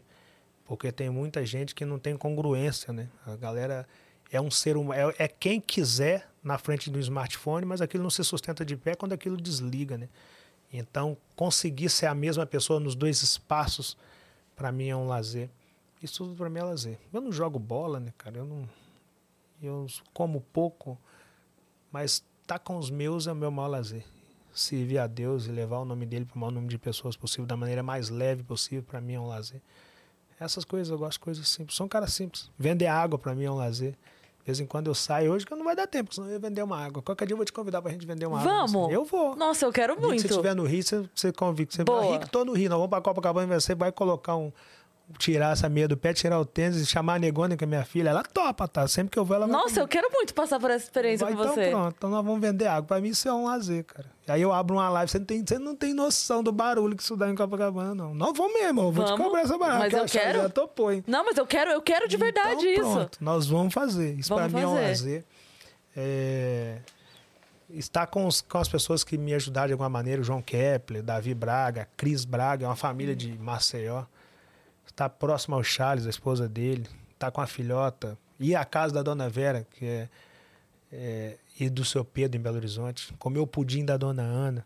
Sou um cara simples pra caramba. Apanhar manga em Martinho Campos, que foi onde eu apanhei manga quando eu era criança. Então tem que ir lá, hein, já tá chegando a época de manga, apanhar manga em Martinho Campos. Visitar a Tem que quitanda, colocar na agenda, Rick, É. senão você não vai ter tempo de apoiar manga. visitar a quitanda Guiar, que é uma galera que cresceu comigo em Pitangui. A Fernanda, a Tatiana, a família da Boaventura lá em Pitangui, cidade que eu nasci. Aí eu, quando eu vou a Belo Horizonte, que eu tenho tempo, eu saio lá de Belo Horizonte e vou lá em Pitangui, são quase 300, 200 quilômetros, só para comprar quitanda na mão daquela gente. E eu passo por milhares de lugares que tem quitanda no caminho, mas é tão rico eu sair lá Sim. visitar aquela gente e, e- e possibilitar aquele encontro, que para mim isso é um lazer. Ir na casa da dona Roseli, que foi quem me emprestou os 10 reais para começar a vender água na praia, para mim é um lazer, não perder os laços com essa gente. E isso para mim é lazer. E me policiar. E eles devem ter muita saudade também, né? Ah, Porque é, a vida, a sua vida ficou muito corrida, né? É, e óbvio que você tem saudade de visitar essas pessoas, mas eles ainda estão lá, né? Então eles têm que esperar você vir, porque não adianta eles. Onde é que encontra o Rick? Nem você sabe onde você vai estar amanhã. É, não, Então, é, a, tem minha, que esperar. a minha vida é uma correria. Então, eles torcem muito por mim. Eu tenho 79 pessoas que têm meu WhatsApp. A dona Marialva, que é onde eu gravei o vídeo da água, que eu morava de aluguel, ela é uma dessas pessoas. Só na casa dela tem três pessoas que têm esse número. Então, só lá são três.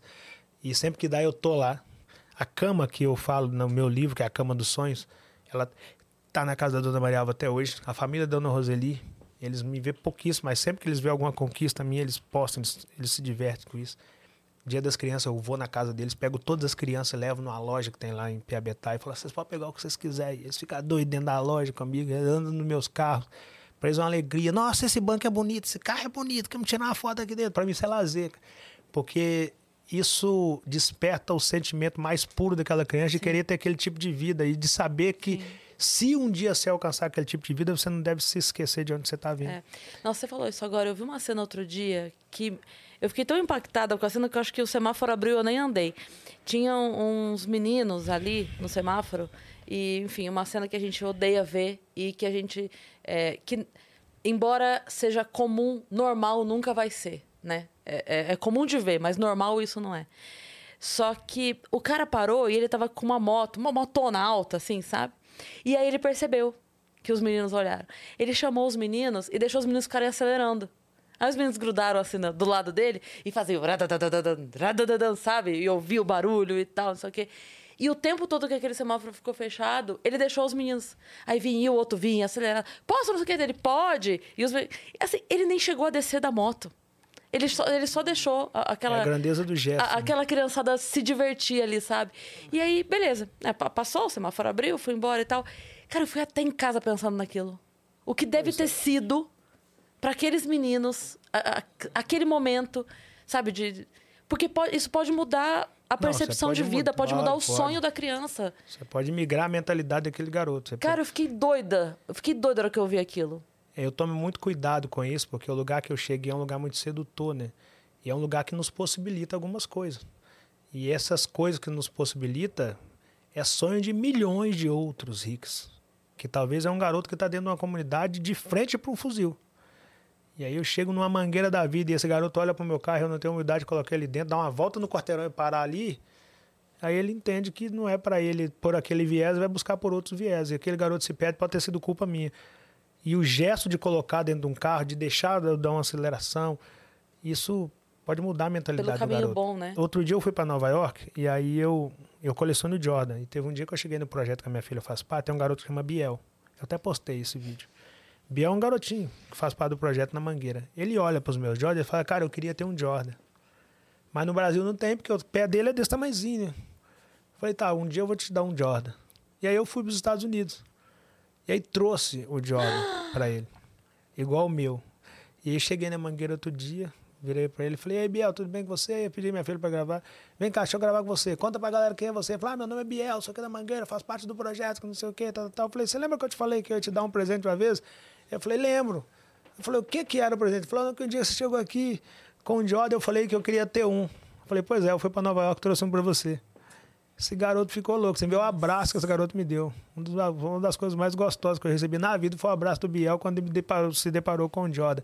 Então, quando você sabe que, o seu, que um gesto seu, que para você é algo simples de se realizar, pode mudar a mentalidade daquele garoto, Total. e você não faz esse gesto, você não é digno de ter a condição de ter aquilo. Então eu, eu tomo muito cuidado com a, com a dignidade para ocupar esse lugar.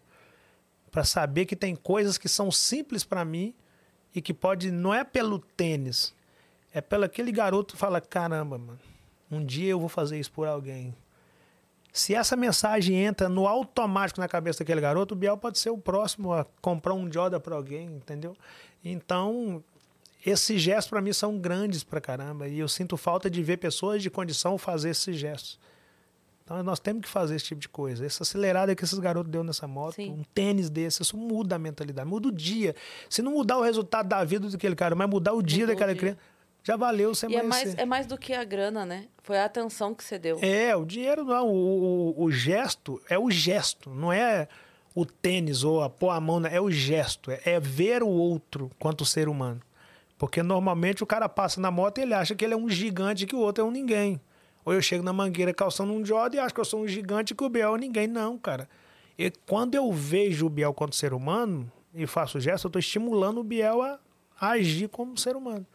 Eu me lembro, a mãe dele me ligou, Rick, o Biel agora não quer tirar esse tênis mais. Eu falei, deixa o garoto usar o tênis. Esse tênis é 34, se pede esse garoto vai crescer, ele não vai conseguir calçar esse tênis. Então isso é muito de comunidade, né? Guardar o melhor nosso para festa tal, de não sei o quê. E eu falo que nós pecamos quanto ser humano, como quando nós guardamos a melhor louça para a pessoa que vai vir de fora, a melhor toalha para quem vai vir de fora. Você se veste para as pessoas de fora. Então você não se preocupa com os de dentro, você não curte a vida dos de dentro. Então é no gesto, é no pequeno gesto. Eu faço isso em casa. Eu comprei um, um jogo de taça. É, não, não taça de, de champanhe, taça de. que normalmente tem em restaurante. Que você vai para restaurante, te- é tão gostoso, né? Que te serve a água na taça, serve o refrigerante na taça e tal. E aí um dia eu falei, quer saber de uma coisa? Depois eu vou tomar água em taça na minha casa. Porque eu acho legal. Exatamente. E aí, às vezes, tô lá, dane-se, eu e minha filha comendo o almoço requentado, mas nós estamos tomando suco na taça. A gente Mas é bota a isso. taça lá na mesa. É curtir o melhor pra seu. gente. Exatamente. Nós temos esse erro, nós trabalhamos para mostrar para as pessoas de fora. Você veste a melhor a roupa quando você vai no casamento tal e fica na sua casa de qualquer maneira. Você dorme de qualquer maneira, mas se a sua visita chega, você tira o melhor travesseiro, o melhor lençol, o melhor cobertor, coloca no melhor quarto da casa. Você não coloca um jogo americano quando tá só a sua família. Quando chega um de fora, você corre e coloca o jogo americano. Quando tá só você, você come de qualquer jeito, come em cima da cama, come não sei o quê. Quando chega a pessoa de fora, você se arruma na casa correndo para comer o que aquela pessoa comer. Então você crucifica os seus para agradar os de fora. E mal sabe você que quando de fora vai à sua casa, é ele que tem que se comportar igual os seus. Ele tem que receber a vida que os seus recebem. E não tem que ser tratado de maneira especial. Então, o erro é absurdo.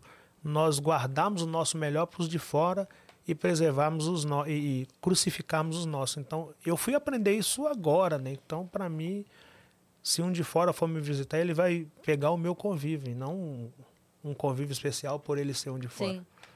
E nós pecamos nisso, nós erramos nisso. Então, parabéns por ter comprado as taças. É, agora to toma o suco em taça, agora quero nem saber. Agora me conta uma coisa aqui, você tá lavando a toalha depois do banho? Você pegou esse corte, a gente Pegou, zoou. porra. Cara, não, e você sabe que isso virou um debate eterno agora lá no meu Instagram, porque a galera vem. E a galera começou, porque tem muito isso, né? Tem muita gente que me conheceu depois do Vênus, obviamente, muita gente conheceu, mas eu venho da comédia. Então, às vezes, eu, eu esqueço que eu preciso lembrar as pessoas que eu sou humorista. Eu venho da comédia. E aí eu achei muito engraçado, porque eu postei esse negócio e teve gente debatendo. Não, porque quando você deixa a toalha no banheiro, as bactérias. Eu falei, mas eu sei! eu estava brincando! Era uma piada, caramba! Mas agora eu só deixo. Quando a pessoa vem falar, ah, obrigada, É, viu? Pode deixar, vou, vou lavar minha toalha, Mas obrigada. é sinal que o conteúdo fez sentido naquela sentido. pessoa. Não, tá ótimo. Se fez tá ela ótimo. pensar, tá tudo certo. Tá ótimo. O- cara mandou outro dia pra, no, no Twitter pra mim falando assim: Cris, eu tô vendo os vídeos da fritada e eu tô impressionado como você não se abala. As pessoas mandam piada, te detonam e você não se abala. Aí eu falei assim: olha, tem algumas coisas aí: autoconhecimento. Amor próprio, senso de humor e um pouco de psicopatia também. É. que a gente. Ah, Não, mas eu fala o que você adorei, quiser. mas é uma aí. analogia muito interessante essa ideia. Porque se a ideia de você tomar banho para se limpar e colocar a toalha para secar ao invés de lavar Então a você não tá confiando no banho. É, exatamente. Então você não confia no seu próprio banho, pô. Não entendi. É uma analogia. Mas isso aqui é Brasil, né? A galera tem mania de distorcer as analogias. Leva tudo a sabe? sério. É, é por isso que nós estamos tão machucados. É porque a galera não perde uma oportunidade de distorcer algo para ficar cho- brincando com as coisas, É. levando a sério demais as coisas. É. Eu, eu acho mesmo que a gente, a gente tem, infelizmente, hoje, acho que comentamos isso ontem, anteontem, é, que assim, o, antes era eu gosto disso, consumo. Eu não gosto disso, não consumo e sigo minha e ponto, vida. é. Hoje é eu gosto disso, isso pode existir. Eu não gosto disso, isso, não pode existir. E eu vou destruir isso. Eu quero destruir isso. É absurdo? Fala, Calma, gente. Calma, tá com tem, a faca no dente. tem raça negra e tem Guns N' Roses, tá tudo certo. Pode Tira a faca do dente aí, né? Pode ir no, no, no negócio que você gosta, tá tudo bem. Então eu sinto muito isso. Mas agora eu já, a pessoa comenta, eu só falo, ai, tá bom, querido, tá tudo É, certo. tá tudo certo. Eu também sou assim, porque é aquilo que eu falo. Você faz um post na sua rede social e ele tem lá, sei lá, 3 mil comentários, bacana pra caramba. Mas você se apega a um comentário destrutivo ali, aquilo Sim. muda o seu dia. Então, quando a gente faz isso, a gente acaba pecando. Eu prefiro me apegar à quantidade de pessoas que pegam a visão da informação do que a um ou dois que quer estar ali para tumultuar o negócio. Sim. Tudo certo. É, até porque, enfim, a pessoa que vem com essa intenção dificilmente vai ter algo para acrescentar, né? É, você já- dificilmente, dificilmente vai alcançar um resultado, porque esse tipo de intenção já é, é digno de quem não se viu como ator principal da sua própria caminhada. Então ele tem que tentar atormentar alguém para justificar o seu caos. E essa gente acaba contribuindo para que outros se deslanchem. Porque ao invés de estar lutando pelos seus próprios sonhos, ele está destruindo o que alguém tentou construir com as suas mesmas 24 horas. né? O Sim. dia tem 24 horas para mim, para você e para o restante da humanidade. O que Sim. muda é o que cada um de nós fazemos nessas mesmas 24 horas. É verdade. E aí o cara pega as 24 horas dele para te atormentar e você pega as 24 horas para crescer, você passa a estar 48 horas na frente daquele cara. E ele nem É. percebe que tá fazendo isso. Exato. E é por isso que esse cara tá ficando para trás. Uma vez eu fiz uma publicação, é, eu comentei, fui no podcast e contei a história da minha separação e como foi e tal, e acabou que esse assunto, muita gente conhece a história e tal. E aí, é, uma vez, uma, uma menina, ela publicou, não sei, não lembro se foi no vídeo ou se foi, onde foi que ela comentou assim, é, que eu tava comentando a história e que imagina ficar falando disso, pra quê, não sei o quê. E aí eu fiz uma publicação falando pra ela, escrevi uma carta aberta pra ela, assim, falando, então, é, não é por mim que eu falo. Se eu falo, é porque já tá tudo bem. Eu não estaria falando e expondo se eu estivesse sofrendo pelo assunto. Estaria resolvendo isso na minha cama chorando. Agora, se você quer saber por que que eu falo, eu vou te mostrar. E aí eu printei algumas mensagens que eu recebi, obviamente, tirando a- a- o nome e o rosto da pessoa, né? O, o- a, a bolinha ali da foto. E postei, tipo, um monte de mulheres, principalmente mulheres, mas há muitos homens também, falando: depois que eu vi da sua separação, eu tive forças, eu, eu me reconheci na sua dor. Que bom que você falou, eu não, eu não sabia como expressar o que eu estava sentindo. Quando você falou isso, muitas mensagens. Eu falei: é por isso que eu falo, não é pra, Não serviu para você? Que ótimo, eu Que não quero ótimo, mesmo que você sinta essa exatamente. dor, não. Que bom que você não entendeu o que eu tô falando, quer dizer que você nunca sofreu essa dor. Parabéns pra você, segue tua vida, vai lá, dancinha, tá tudo certo. Mas isso serviu para outras pessoas, outras pessoas que estavam nesse momento de dor se identificaram com isso. Então, para de querer destruir o conteúdo, porque aquele conteúdo não é. Ah, não, essa dor eu não valido. Tchau. É, a galera tem essa mania que se não serve para mim, eu não valido e vou criticar, ao invés de apenas passar. É. E é desnecessário, né? Porque toda mensagem ela serve para alguém, não necessariamente para você. Sim. Mas ela de repente serve para ela, que serve para ele, que serve para ele, e tá É. tudo certo. E é, vai a mensagem, por isso que eu coloco que eu sou só um mensageiro e para quem quer a mensagem, que ela não se aplica a todos. Exatamente. E aí- eu, eu acho muito isso também, porque, por exemplo, eu gosto de como você se comunica, o Joel, o Negro, são pessoas que eu. O Gustavo Borges, são pessoas que, assim, essa comunicação funciona pra mim. Mas toda vez que eu falo disso pras pessoas, eu falo. Mas não funciona para você, tá tudo bem. Tá tudo bem. Fun- procura alguém que funciona. Só não deixa de procurar uma Exatamente. mensagem que vai te ajudar. Ou seja, essa pessoa que funcione para outras pessoas. Pronto, que seja Porque- isso. É, porque você vai se encontrar na fila do pão, entendeu? É. Porque senão a galera acha que se não aplica para ela, tem que criticar. Isso é bem típico do nosso país, né? É a nossa gente. É. Mas tomara que encontre, né? Um, um Tomara, caminho. porque precisa de mais crise, precisa de mais rico, precisa de mais. Tem espaço para muita gente. Se grande parte dessa galera que está só criticando resolvesse se encontrar, eram mais pessoas motivadas motivando outros que ainda não são tão motivados quanto. Então, é muito, é- são pouquíssimas pessoas perto do universo de, de gente que tem num país que se despontaram. Porque são pouquíssimas pessoas que lapidaram esses dons para ir para esse lugar. Então, se parte da galera que não está se procurando parar para se encontrar, esse time aumenta. E tem espaço. E tem um curso. É, Divulga o curso de novo pra tem o galera. curso. E o curso tá aí, compra, tá, galera? Tá lá no tá seu Instagram? lançado, a tropa de Rick Chester tá lá no meu Instagram. Tá na bio do meu Instagram. Fala o Instagram pra galera. Rick Chester. R-I-C-K, underline, C-H, E-S-T-H-E-R. Só eu encontrei esse rosto feio lá na capa de perfil. Eu costumo dizer, quando a minha filha nasceu, falaram assim, sua filha é bonita, é a cara do pai. Eu falei, ou ela é bonita ou ela é a cara do pai. Besta. As duas coisas não tem como ela ser, não. É. Mas tá lá, só encontrei esse rosto feinho aqui lá no Instagram, tá lá.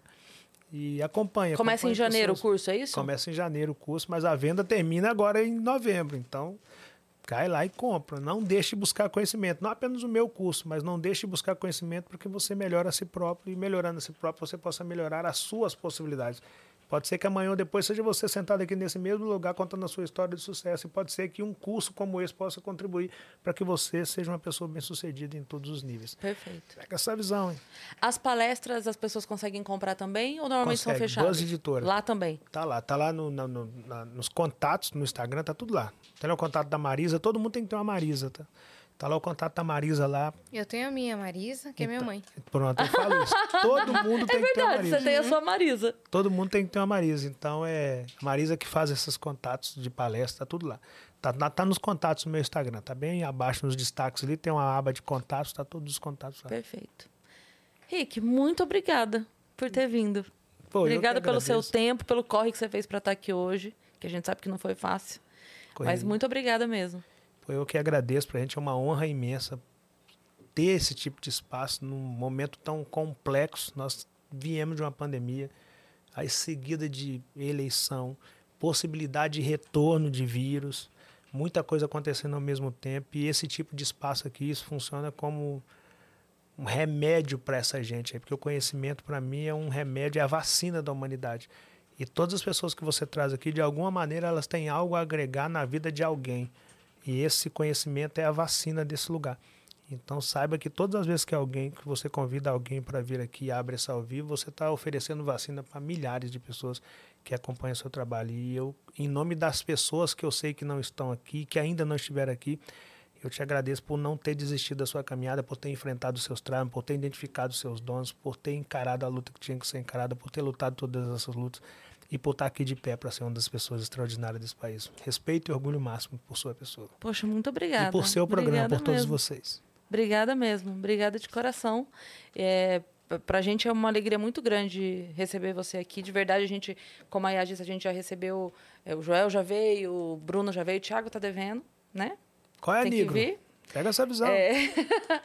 Mas. o Nigro Gustavo mandou um abraço para você. Ah, ele é maravilhoso. Nigro, quase que eu Ele é esqueço do abraço. Tava com o Nigro agora. Ele mandou um abraço para você, tá? Ele é incrível, um cara, um coração gigante, gigante mesmo, assim, é...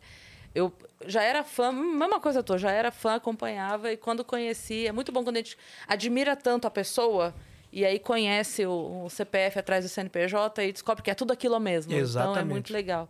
Um abraço grande pro, pro Thiago, pra cá, maravilhosa, a esposa dele, que é um amor também.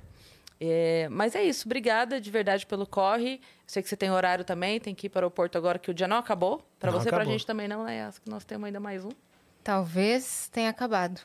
É? É. Rolou, rolou. Aham, ah, A Dani já vai te explicar. ah, entendi. É que a gente tinha mais uma gravação depois. Exato. então Mas, tá bom. de qualquer forma não acabou, porque a gente tem, tem outras outras gravações. coisas. Exato. A gente fica ainda um tempinho aqui. Mas é isso. É, vocês que ficaram até aqui, É a parte do recado que é Yas. Ah, eu tô aqui, gente. Eu também tô aqui. Você que ficou até aqui, se inscreve aí no canal do Vênus. É, siga a gente em todas as redes sociais, arroba Vênus Podcast. E é isso, né? É isso. E segue a gente também nas nossas redes pessoais, sensuais, Cris Paiva, com dois S e As e Assine. Segue a gente lá no nosso Instagram, que a gente vai ter novidade para falar. Ah, e o dia 7? Dia 7. Comprem os ingressos. O link tá na descrição desse episódio. Corre que vai acabar e aí não tem mais, talvez, hein? Então corre Será? lá. Não sei. Só esse ano? Esse ano é o último. Mas, está, mas, mas esse ano a gente está preparando uma coisa legal. Esse de encerramento vai ser muito legal. Vai, não vai ser só um podcast. Vai ter entretenimento junto. É. E. Ah, eu ia falar alguma coisa da gente. Cara, ah, sim, a festa de um milhão pra gente. A gente tá na meta do um milhão agora. Então, tava 900 e quanto agora, Fê? Quanto nós estamos agora? 900 e. Deixa eu ver.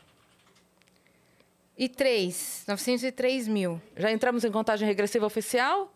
Ou é muito cedo para isso? Muito cedo, muito cedo. Ah, me deixa. Tá, vamos começar aqui. Falta- no...